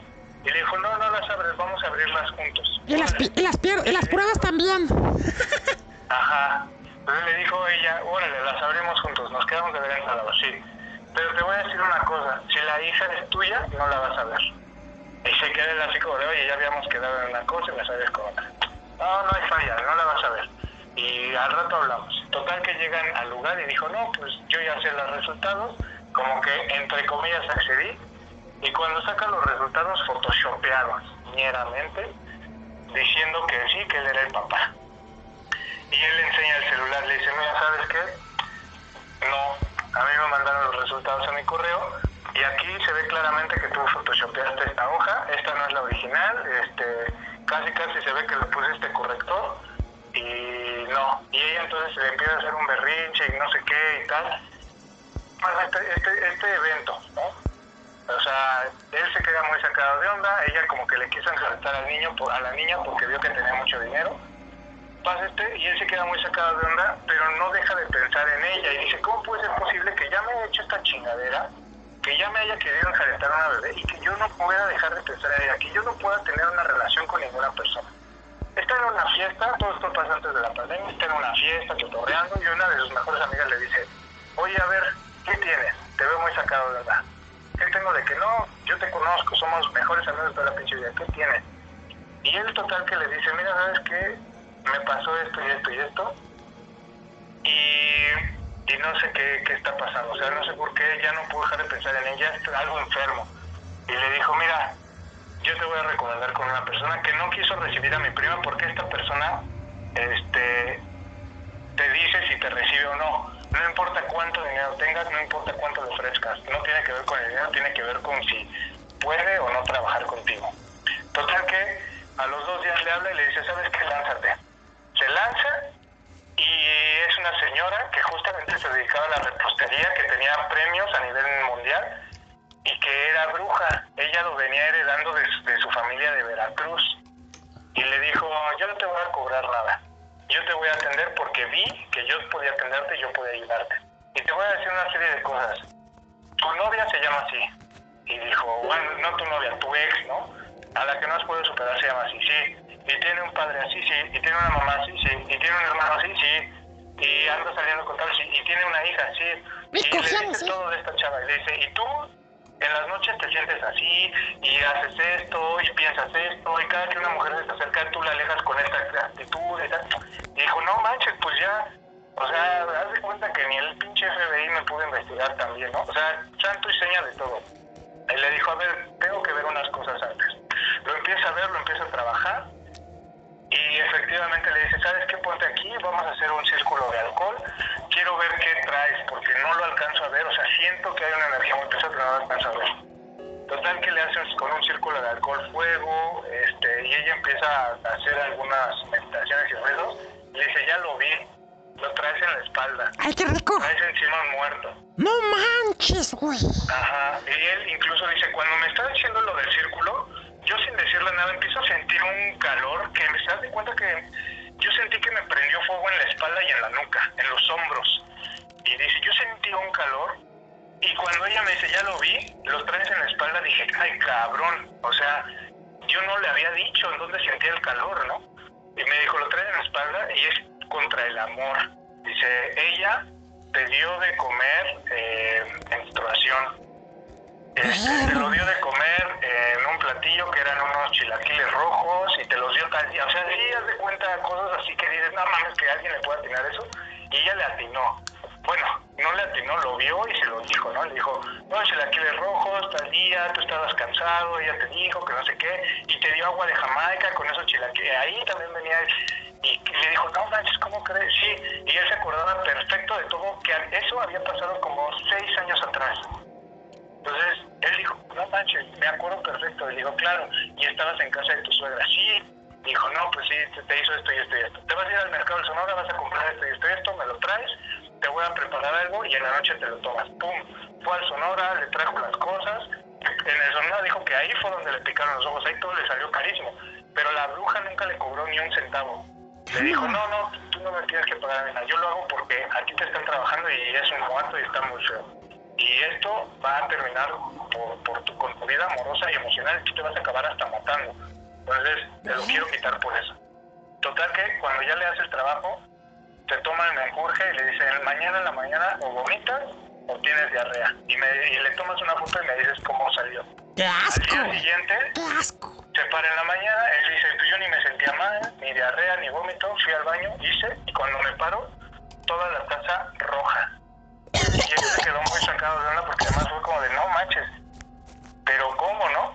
Le toma una foto, le manda y le dice, mira, fue esto, me dijo, ya salió. Ahora, este, el muerto que tú traías encima tiene que ir a parar a algún lugar y lo lamento, pero se la voy a rebotar, ¿no? Si ella está protegida, puede que no le caiga directamente a ella, pero le puede caer a cualquier otra persona de la familia.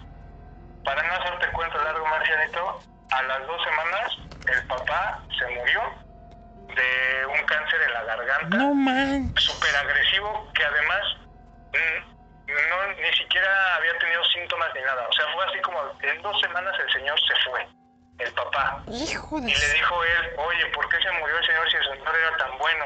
Y le dijo, ah, es que el señor, ella llegaba y le decía que quería dinero para los pañales y a su papá, y su papá le daba dinero, pero ella en lugar de comprar pañales iba y se gastaba el dinero con la bruja, la que te puso el amarre. Entonces dice, no solamente el amarre de antes de tener al bebé, donde ella aprendió, sino también el amarre con el que siguió. Las veces que se vieron y tuvieron relaciones, ahí te volvió a amarrar. Las veces, la vez que fueron al, al mercado de no sé qué, ahí te volvió a amarrar. Ya no con menstruación, sino con otro tipo de, de- de elementos, pero te traía trabajado y el dinero venía del Señor. Entonces por eso cuando se regresó el, el, el muerto, no le pudo dar a ella porque ella estaba protegido, no le pudo dar a la bruja porque la bruja estaba protegida, entonces buscó el conducto y eh, entró al señor y fue que se lo cargó la chingada. ¡Hijo! Así rápido resumido. ¡No manches, güey! ¿Cómo ves, Marcianito? Historias macabronas de la vida real con Chris Pinal.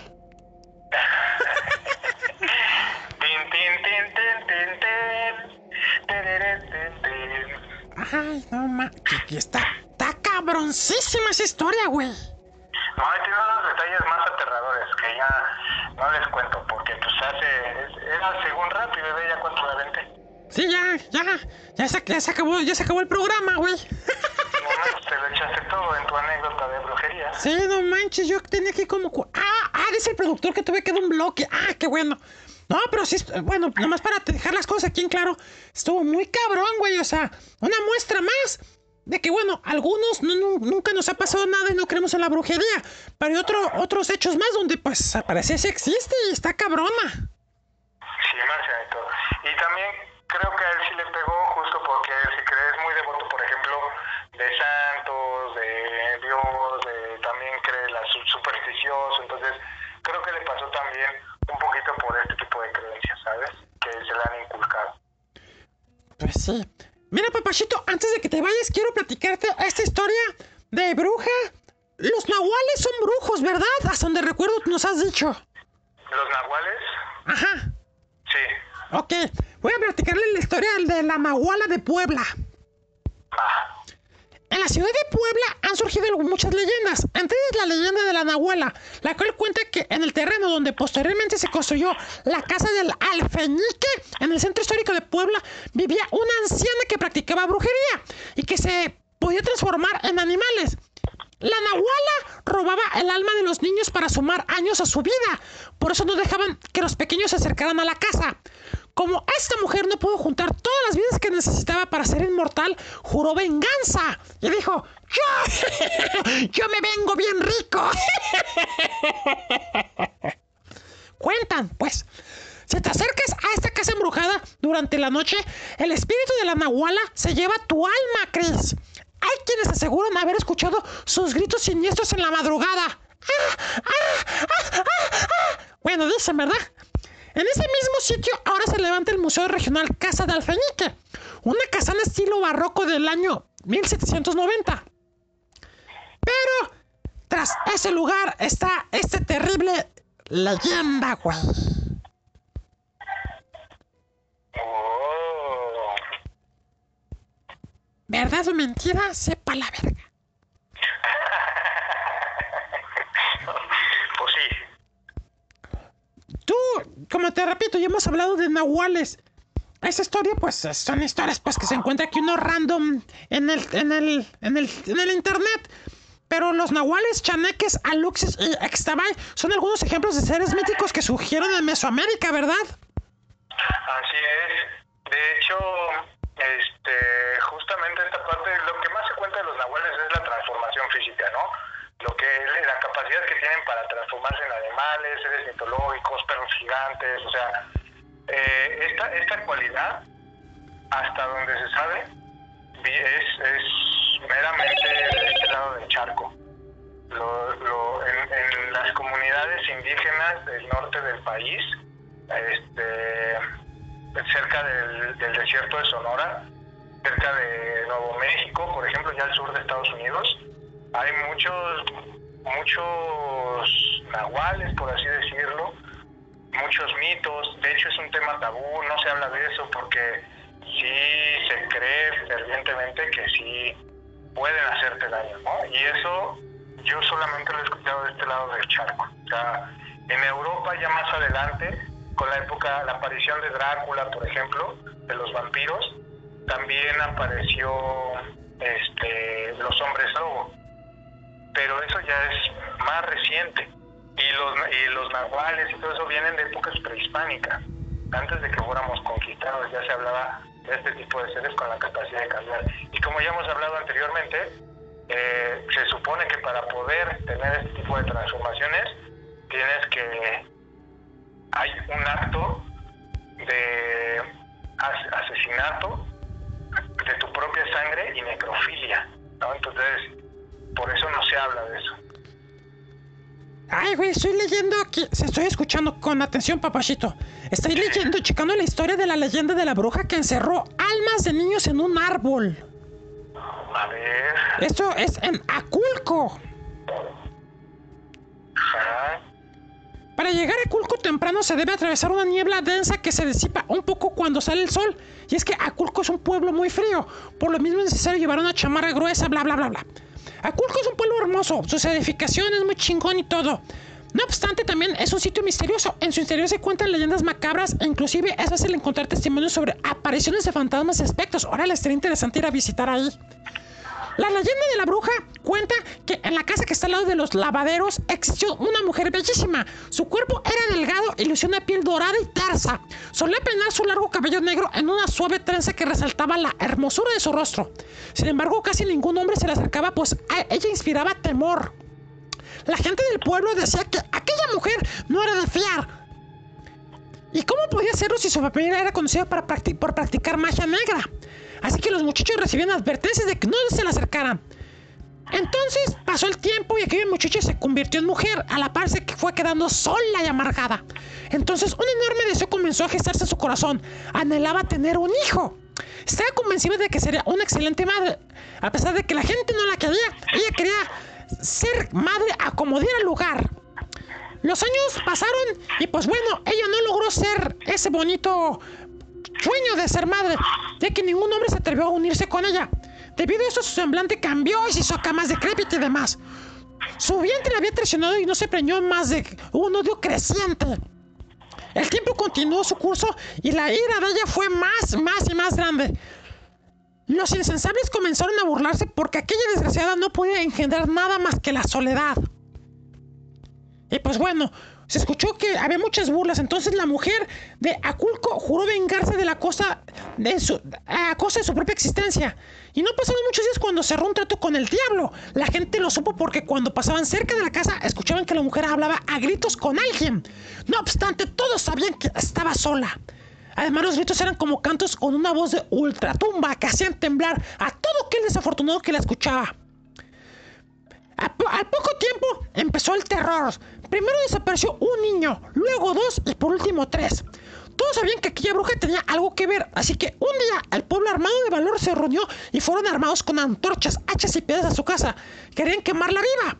Sin embargo, nadie abrió la puerta. La gente entró a la fuerza y en ese momento una niebla espesa cubrió el ambiente y un frío sin igual los hizo temblar a todos. Una voz profunda surgió del gran árbol que estaba enfrente de la, de la casa. La voz era como de ultratumba. Primero lanzó injurias y palabras de odio. Después, cuando el terror ya había atrasado a todo el mundo, confesó ser la misma mujer a los que habían llamado bruja. Y sí, ella había raptado a los niños como una venganza en contra del pueblo. En ese momento, un hombre quebró su propia pasividad y dio un hachazo al árbol. Sin embargo, se oyó un grito de un niño, güey. Y de pronto y, soltó un fuerte dolor. Entonces la bruja comenzó a burlarse y a decir que las almas de los tres niños estaban atrapados ahí junto a ella. Entonces, si dañaban el árbol, no solo ella sufriría, sino también los niños. Las madres de los niños desaparecidos estaban presentes, así que rogaron al hombre que no dañara al árbol. El valiente comprendió que no podía hacer nada y pues no podía dañar a los niños. Así que hizo a todos prometer que no dañarían al árbol. Pasaron decenas de años y aquella historia se volvió una leyenda que se narra en. Cabe señalar que se cuenta que si clavas un cuchillo o algo filoso en el tronco de aquel deforme y gran árbol, primero saldrá una especie de savia blancuza que luego se teñirá de rojo. Después, si pones atención, escucharás los quejidos infantiles de dolor y las risas de la bruja de Aculco, quienes estarán ahí por lo menos hasta el final de los tiempos. Oh, qué creepy. Chingate esa, güey. Está buena, está buena, Marcianito. Así me decías anoche.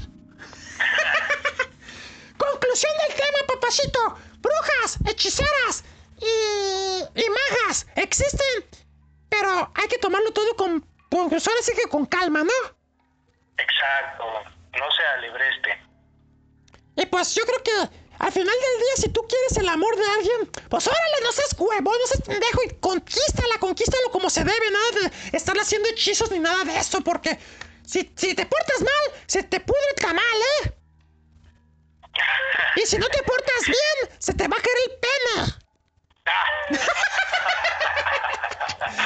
Gracias por los buenos deseos para toda la audiencia, Marcianito. Sabios consejos. A huevo, consejos vergas con el marciano. Papacito, tu conclusión, por favor, antes de, terminar tu participación. Ay, Marcianito, pues en conclusión, yo les recomiendo que no se metan con cosas de Lucifer, cosas del diablo, que si quieren entrarle a esto de la magia, este, vean cuál es todo el proceso, qué significa cada cosita, y de menor a mayor no quieran, este, por supuesto con las intenciones que tienen, ya saben que también existe el karma, y se les va a regresar todo lo que le deseen a otras personas. Entonces, si le desean lo malo y no se protegen, se les va a regresar. Y si no protegen a su familia, alguno de ellos les va a tocar. Entonces, si van a utilizar la magia, pues para puras cosas bonitas, buenas, acá de que salga adelante de la familia, que le den un nuevo trabajo a mi pareja, a mi esposo, o sea, y si esas personas no quieren estar a su lado, de modo, déjenlas, que fluyan las cosas, que se vayan, ¿no? Ahora hay un chingo de opciones en el mundo, así que no sean necios, güey. Exacto, Marcelito. Papachito, tus redes sociales y una última canción que quieras compartirnos, pero primero tus redes sociales. En todas partes me van a encontrar como Chris Durden. Acuérdense, K-R-I-S-D-U-R-D-E-N. E Chris Durden en Facebook, Twitter, Instagram, este, Facebook, en TikTok, en Spotify, en todas búsquenme como Chris Durden. A huevo, ahí lo pueden encontrar, asustarse y sobre todo verlo bailar en tanga. Eso, eso, vamos a hacer el challenge. A huevo, ¿qué canción nos vas a dejar por último, papachito? Pues yo creo que nos podemos ir con algo relax para que la banda no ande tan intensa. ¿Qué te parece Magic de Coldplay? ¡Qué pinche fresa! Yo prometiendo, prometiendo que puro rock and roll en la chamboya de peludo me vas a hacer quedar mal, güey. Alternativo también está chido, ¿no te gusta el rock alternativo? no. Entonces, pues vámonos con algo de Christian Death, ¿no? ¡Ah! Algo así más heavy. ¡A huevo! ¡Eso! ¿Cuál, cuál quieres poner? La que- De mis favoritas, personalmente, Spiritual Cramp. Pues con eso nos vamos para el siguiente corte y para irnos con más historias. Gracias, papachito Chris Durden. ¡Besos! Sure.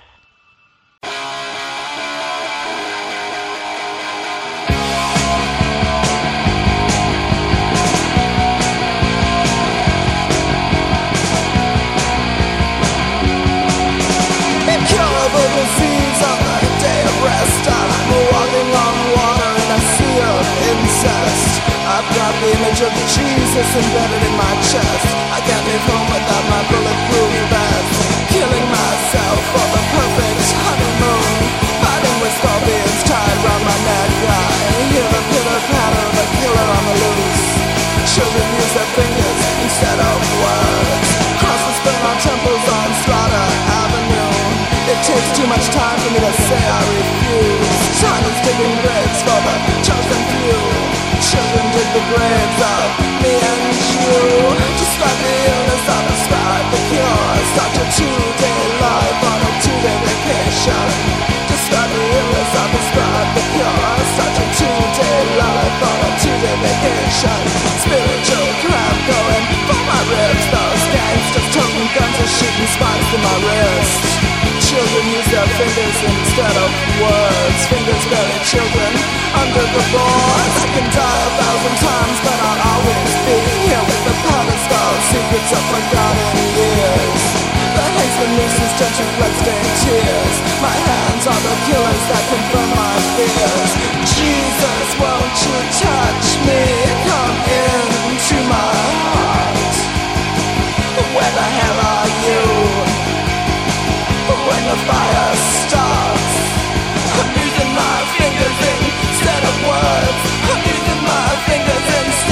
world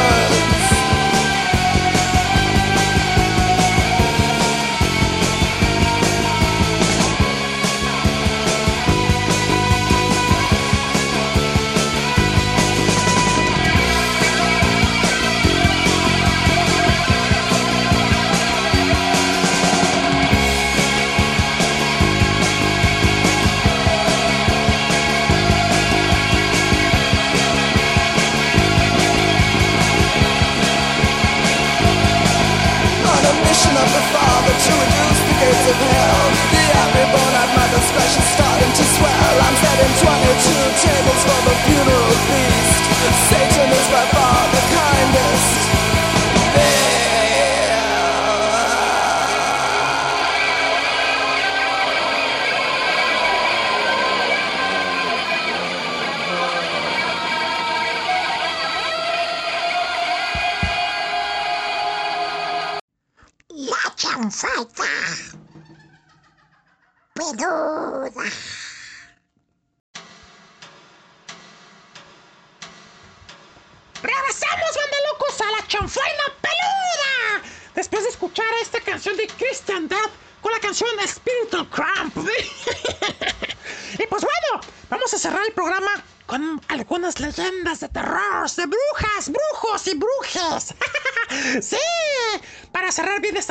chanfaina peluda. Bueno, aquí es noche en viernes en Radio Emisor. Pero ya saben que donde nos estén escuchando, saludos a toda la bandita de iBox, Anchor, Spotify. Saludos a todas, todes y todos. Estén pasándola bien en esta celebración de chanfaina peluda. Vamos con estas leyendas de brujas. La primera es las brujas de la barroca. Se cuenta que tiempo atrás, por las vertientes de la barroca, se reunían las brujas para cantar y bailar. En una de esas reuniones, en plena noche, un jorobado descubrió el encuentro de las brujas que estaban cantando. Lunes, martes, miércoles y jueves, vamos a echarnos unas chéveres. Bueno, eso no es cierto. Y entonces él, animado, se incorporó cantando. Jueves, viernes, sábado, domingo, sáqueme lo que tengo del ombligo. Descubierto por las brujas, el corobado afortunadamente no sufrió ningún daño. Al contrario, recibió el favor de las brujas. ¿Qué? No, no fue un favor oral, no. Agradecidas por haberles enseñado tres días más de la semana, lo libraron para siempre más de su joroba. Dicho y hecho, el jorobado se convirtió en un hombre nuevo. En su camino de retorno a casa, se encontró con un amigo que, boquiabierto por su encuentro con las brujas, decidió poner a prueba su suerte. Y emprendió el camino hacia la barroca para mirar de conseguir también algún favor de las brujas. Cuando llegó al lugar se sintió... Perdón. Cuando llegó al lugar sintió tal y como le habían explicado al jorobado la canción de las brujas. Cuando estas llegaron al sábado, el hombre chilló con voz alta y potente. ¡Y domingo! Bueno, voz fuerte y potente. Y domingo. Poco afortunado y atrevido había estado aquel hombre que no sabía que las brujas odiaban el domingo. ¡Jingue a su madre! Porque era el día del Señor. Una de ellas, enfadada, cogió la joroba del jorobado, que todavía estaba en el suelo, y se la puso en el pecho. Para siempre jamás. El hombre tuvo que llevar aquella joroba por delante por el resto de sus días. ¡Chingue a su madre! ¿Ya oyeron, manda locos? Pocas palabras, si oyen a brujas cantando los días de la semana, no se les, no se les ocurre mencionar el domingo, porque pueden darle algo que le hayan quitado a otro. A ver, aquí hay otra leyenda. Esta está cortita. Dice, garganta de las brujas. En la garganta de las hadas había una hada que tuvo un niño que no podía amamantar y lo llevó a una mujer de Granulars, de Roca, Roca Corva, que había criado a una niña. En señal de gratitud, la hada le dio una falda de salvado.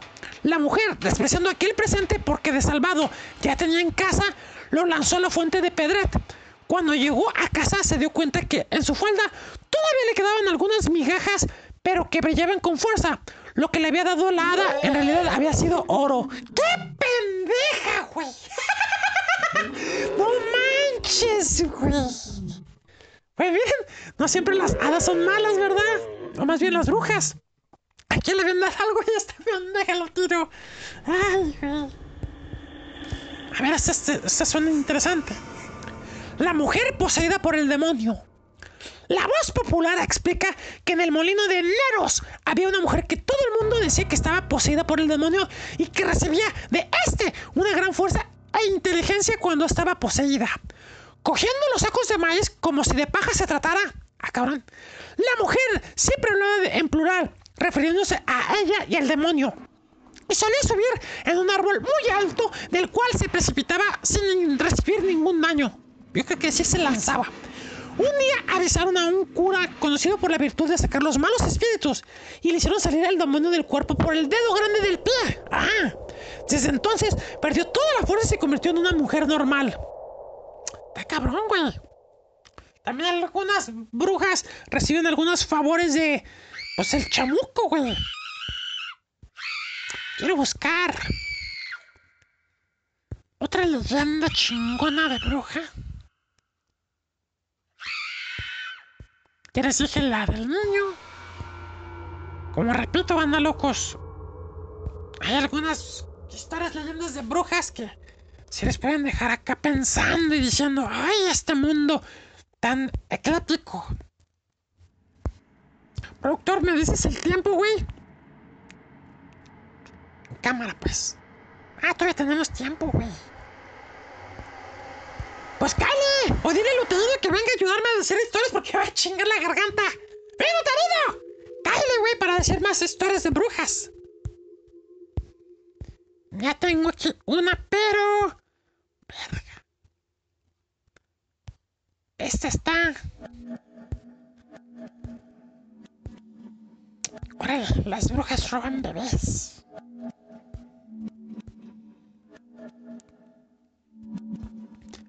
¡Ahí va, banda, locos! ¿Qué onda, Terina? Chales, manto, que transita por sus venas, se da lo que viene siendo aquí está Luterino. Hubiera estado mejor que viniera tu prima, la bruja, digo, la, la, falopia, ¿no? Chales, sí, pero pues lo que viene siendo, pues hoy, oh, oh, oh hoy no está, manto. Órale, paz. ¿Quieres leer alguna? Chale, manto, pues, pues, pues, pues, pues, pues, pues, sí, mira, mira, aquí está una que está muy buena que dice que las bolas de fuego, que las brujas que se, transformaban en bolas de fuego. A ver, léela. Chale, pues se dice que, que, que las brujas se convierten en bolas de fuego que centellan en el cielo. Una de las versiones más comunes acerca de, de- entre los habitantes de los pueblos originarios chilangos, mantos. O sea, esto es del chilango, acá del chilangolandia.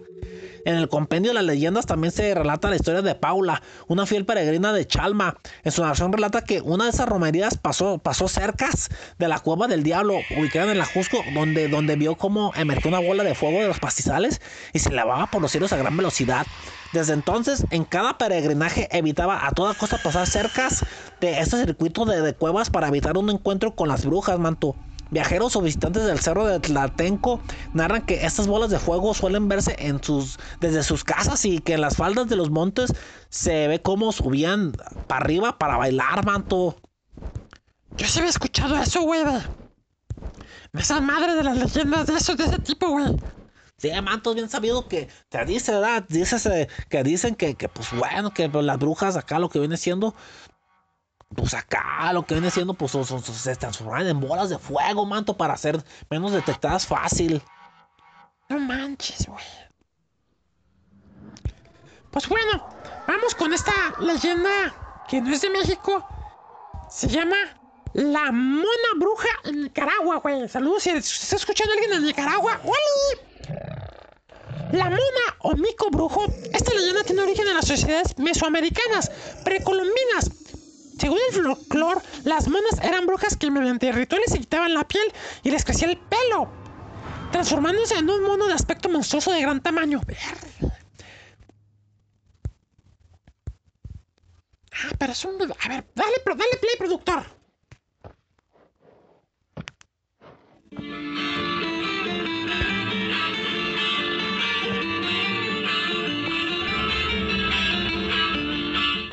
En un pueblito de Nicaragua había una vieja de más de 70 años que vivía en una casa a la salida del pueblo. Dice que se convertía en la mona bruja y al convertirse en mona se dedicaba a andar robando todo lo que hallaba mal parqueado.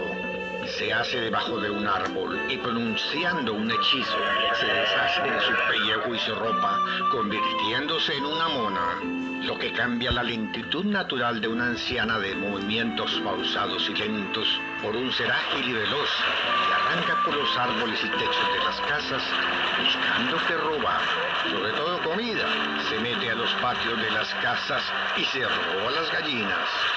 Al regresar a casa y pronunciar otro hechizo se convierte de nuevo y se dirige al fogón donde con anterioridad había puesto el agua a hervir para pelar el animal y prepararse una buena cena.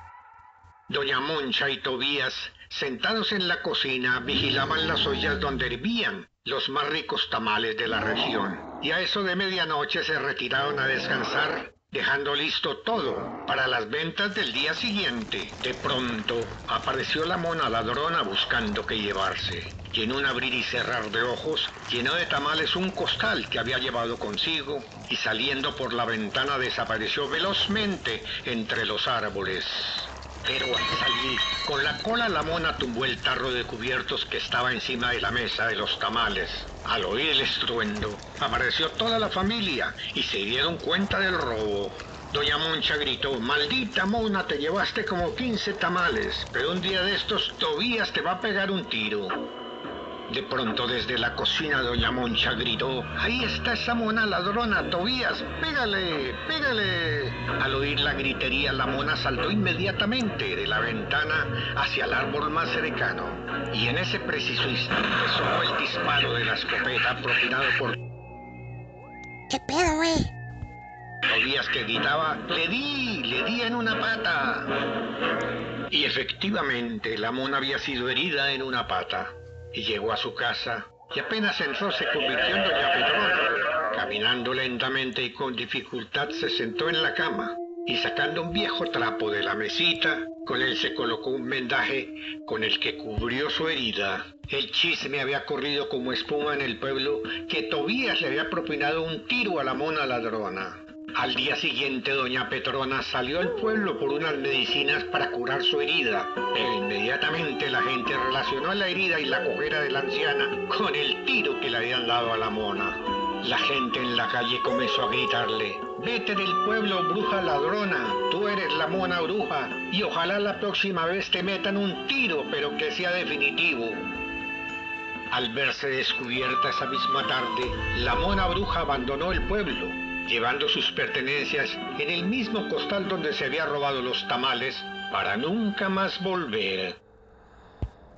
Cámara, güey. ¿Qué tal? Estuvo chida la, la leyenda de la mona bruja. Gracias, productor. Este sí, sí estuvo chido. Yo también está chido. es- es- ah, escuchar ese tipo de cosas. Se dice que las, las sirenas también pueden ser brujas porque con su canto te pueden así atrapar, ¿verdad, Utrido?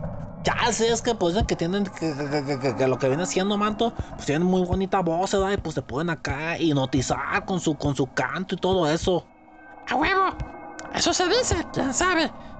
Pero el punto es que también hay historias de ese tipo de sirenas que uno nunca sabe, güey. Ya, no, pues no sabe, pues que sepa, da. A huevo. Vamos a ponerles una última leyenda de brujas. Nomás que cargué esto porque el productor nos dejó aquí el material, pero me lo paso por los huevos, ya saben cómo soy.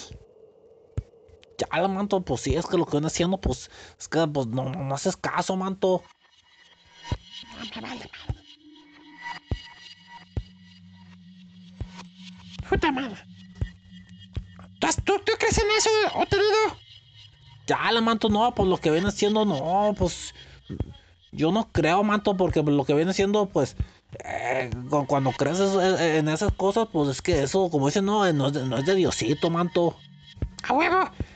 Eso sí es cierto, no es de Dios. Ese tipo de cosas, güey. Entonces, no crean, no crean, manda locos.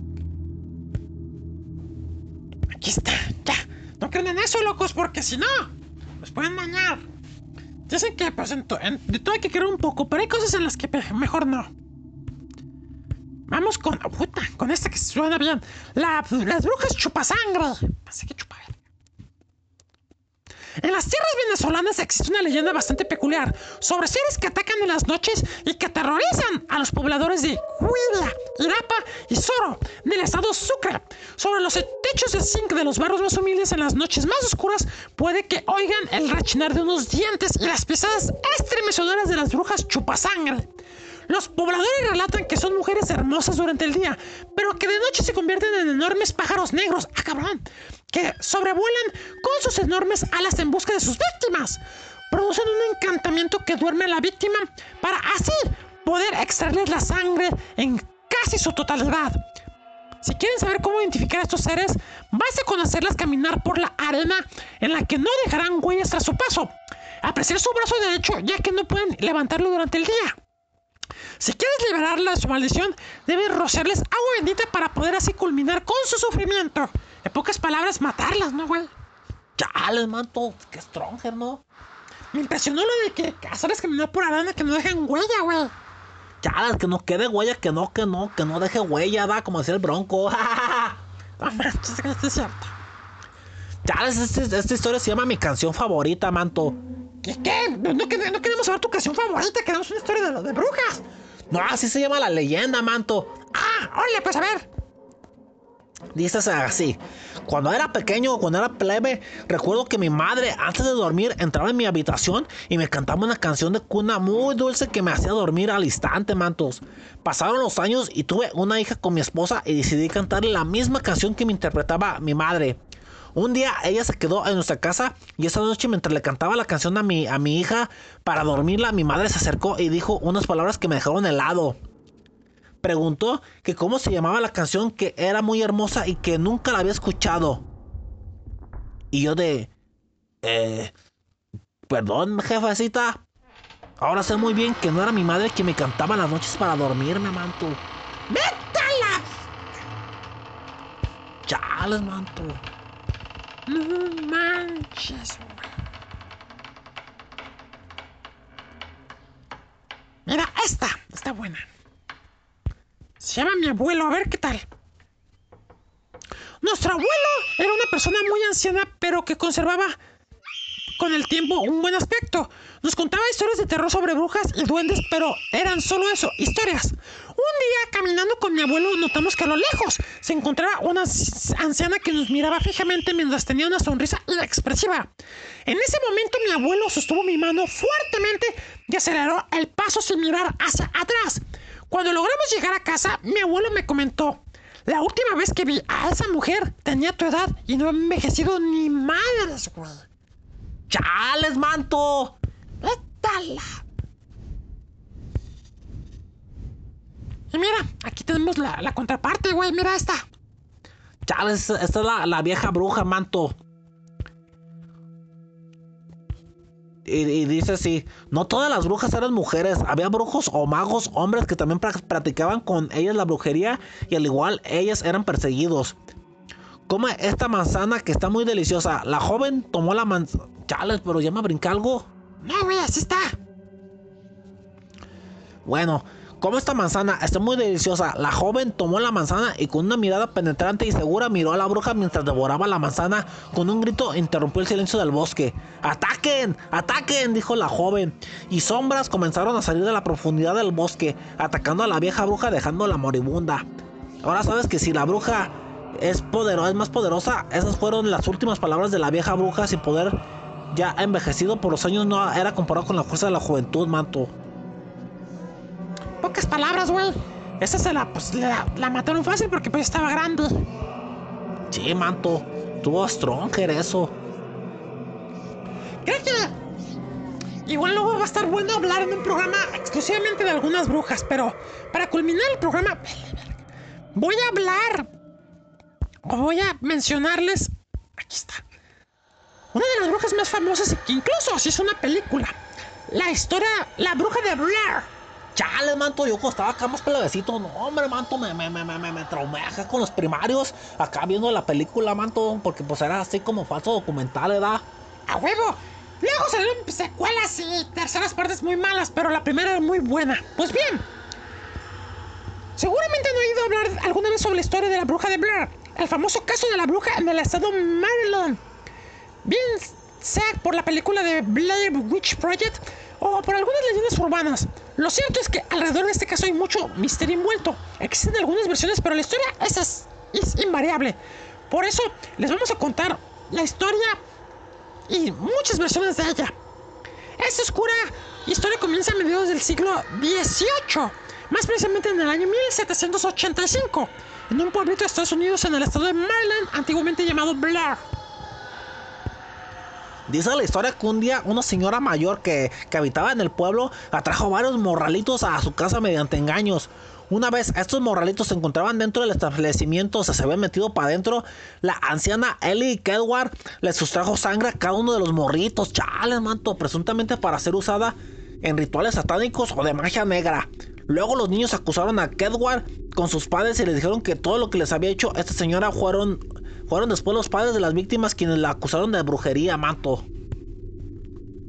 Ese mismo día se juzgó rápidamente a la, anciana, quien proclamada como bruja, espiritista y prostituta, además de ser sentenciada al destierro, Ellie Kedward fue llevada a un bosque cercano del pueblo de Blair llamado Black Hills. Una de las versiones dice que simplemente la desterraron de este bosque en pleno invierno por lo que se le consideró muerta. Otra de las versiones dice que ya en el bosque los lugareños la ataron en una carretilla y la dejaron allí para que muriera de frío.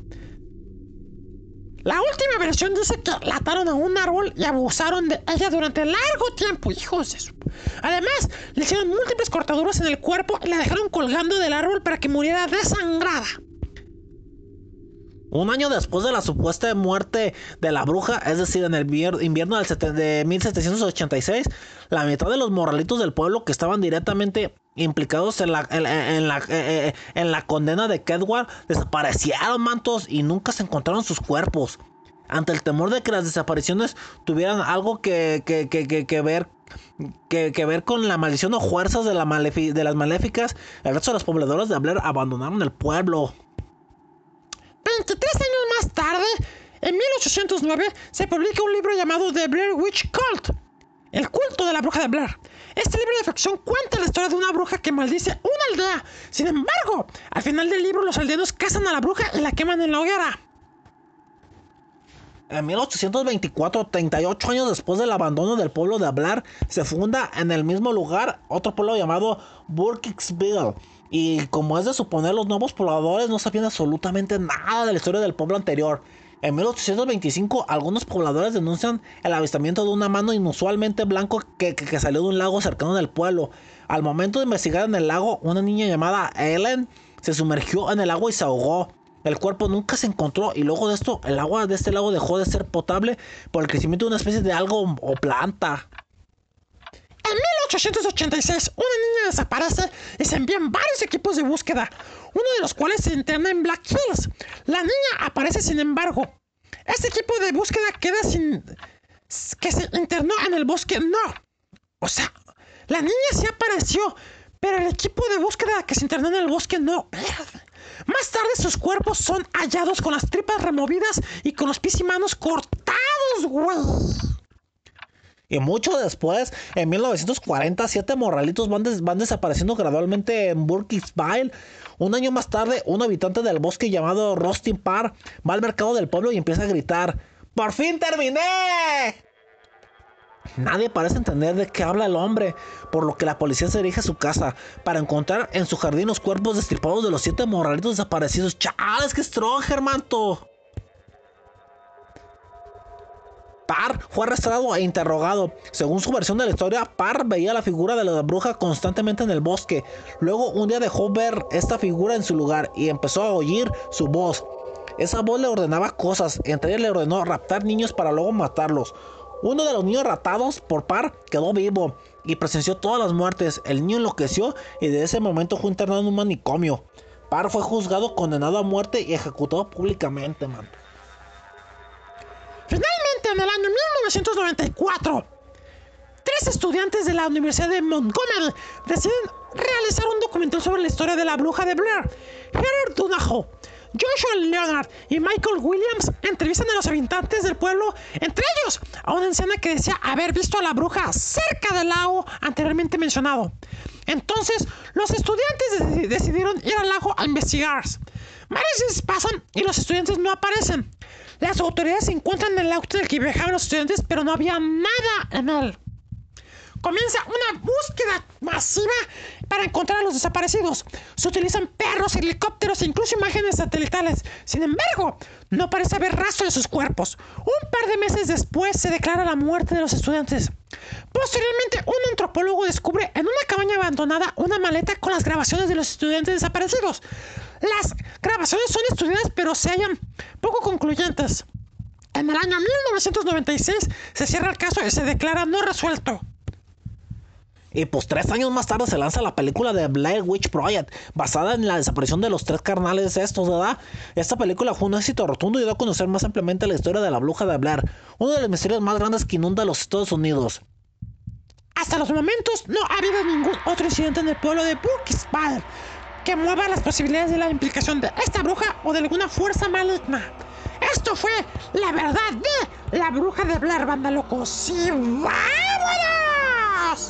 Ya les manda, pues, pues, gracias Marciano por invitarme a esta última parte del programa y pues, ya saben, ¿no? Como dicen el barril célula. Y pues yo soy el marciano banda locos. El próximo mes aquí estaremos en una nueva chanfaina peluda para que no se la pierdan. Cuídense mucho Que pasen un fin de semana de huevos hechizados. y los dejamos con la última canción a cargo de System of a. La canción se llama Chicken Stew. Chink and Stew. ¡Adiós! Pasen un fin de semana de hueva. no manches, güey. Las brujas, las brujas. Las brujas, bruja, bruja, bruja fronteriza. Que ahí estás. Yo sé que a mí me la mamarás.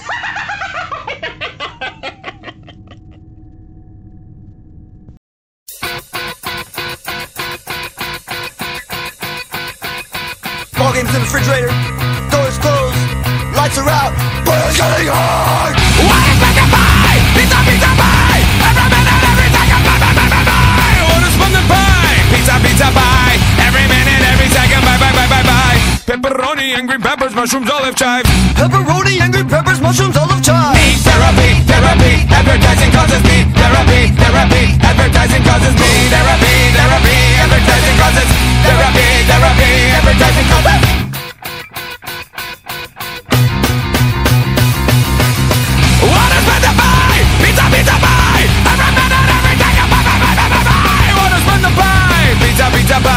Every minute, every second, Every minute, bye, bye, bye, bye. Pepperoni and green peppers, mushrooms, olive chive. Pepperoni and green peppers, mushrooms, olive chive. Need therapy, therapy. Advertising causes need therapy, therapy. Advertising causes need therapy, therapy. Advertising causes therapy, therapy. Advertising causes therapy, therapy. Advertising causes therapy, therapy. Advertising causes. Well, advertising's got you on the run. Need therapy, therapy. Advertising causes. Advertising's got you on the run. Need therapy, therapy. Advertising causes. Advertising's got you on the run. Advertising's got you on the run. Advertising's got you on the run.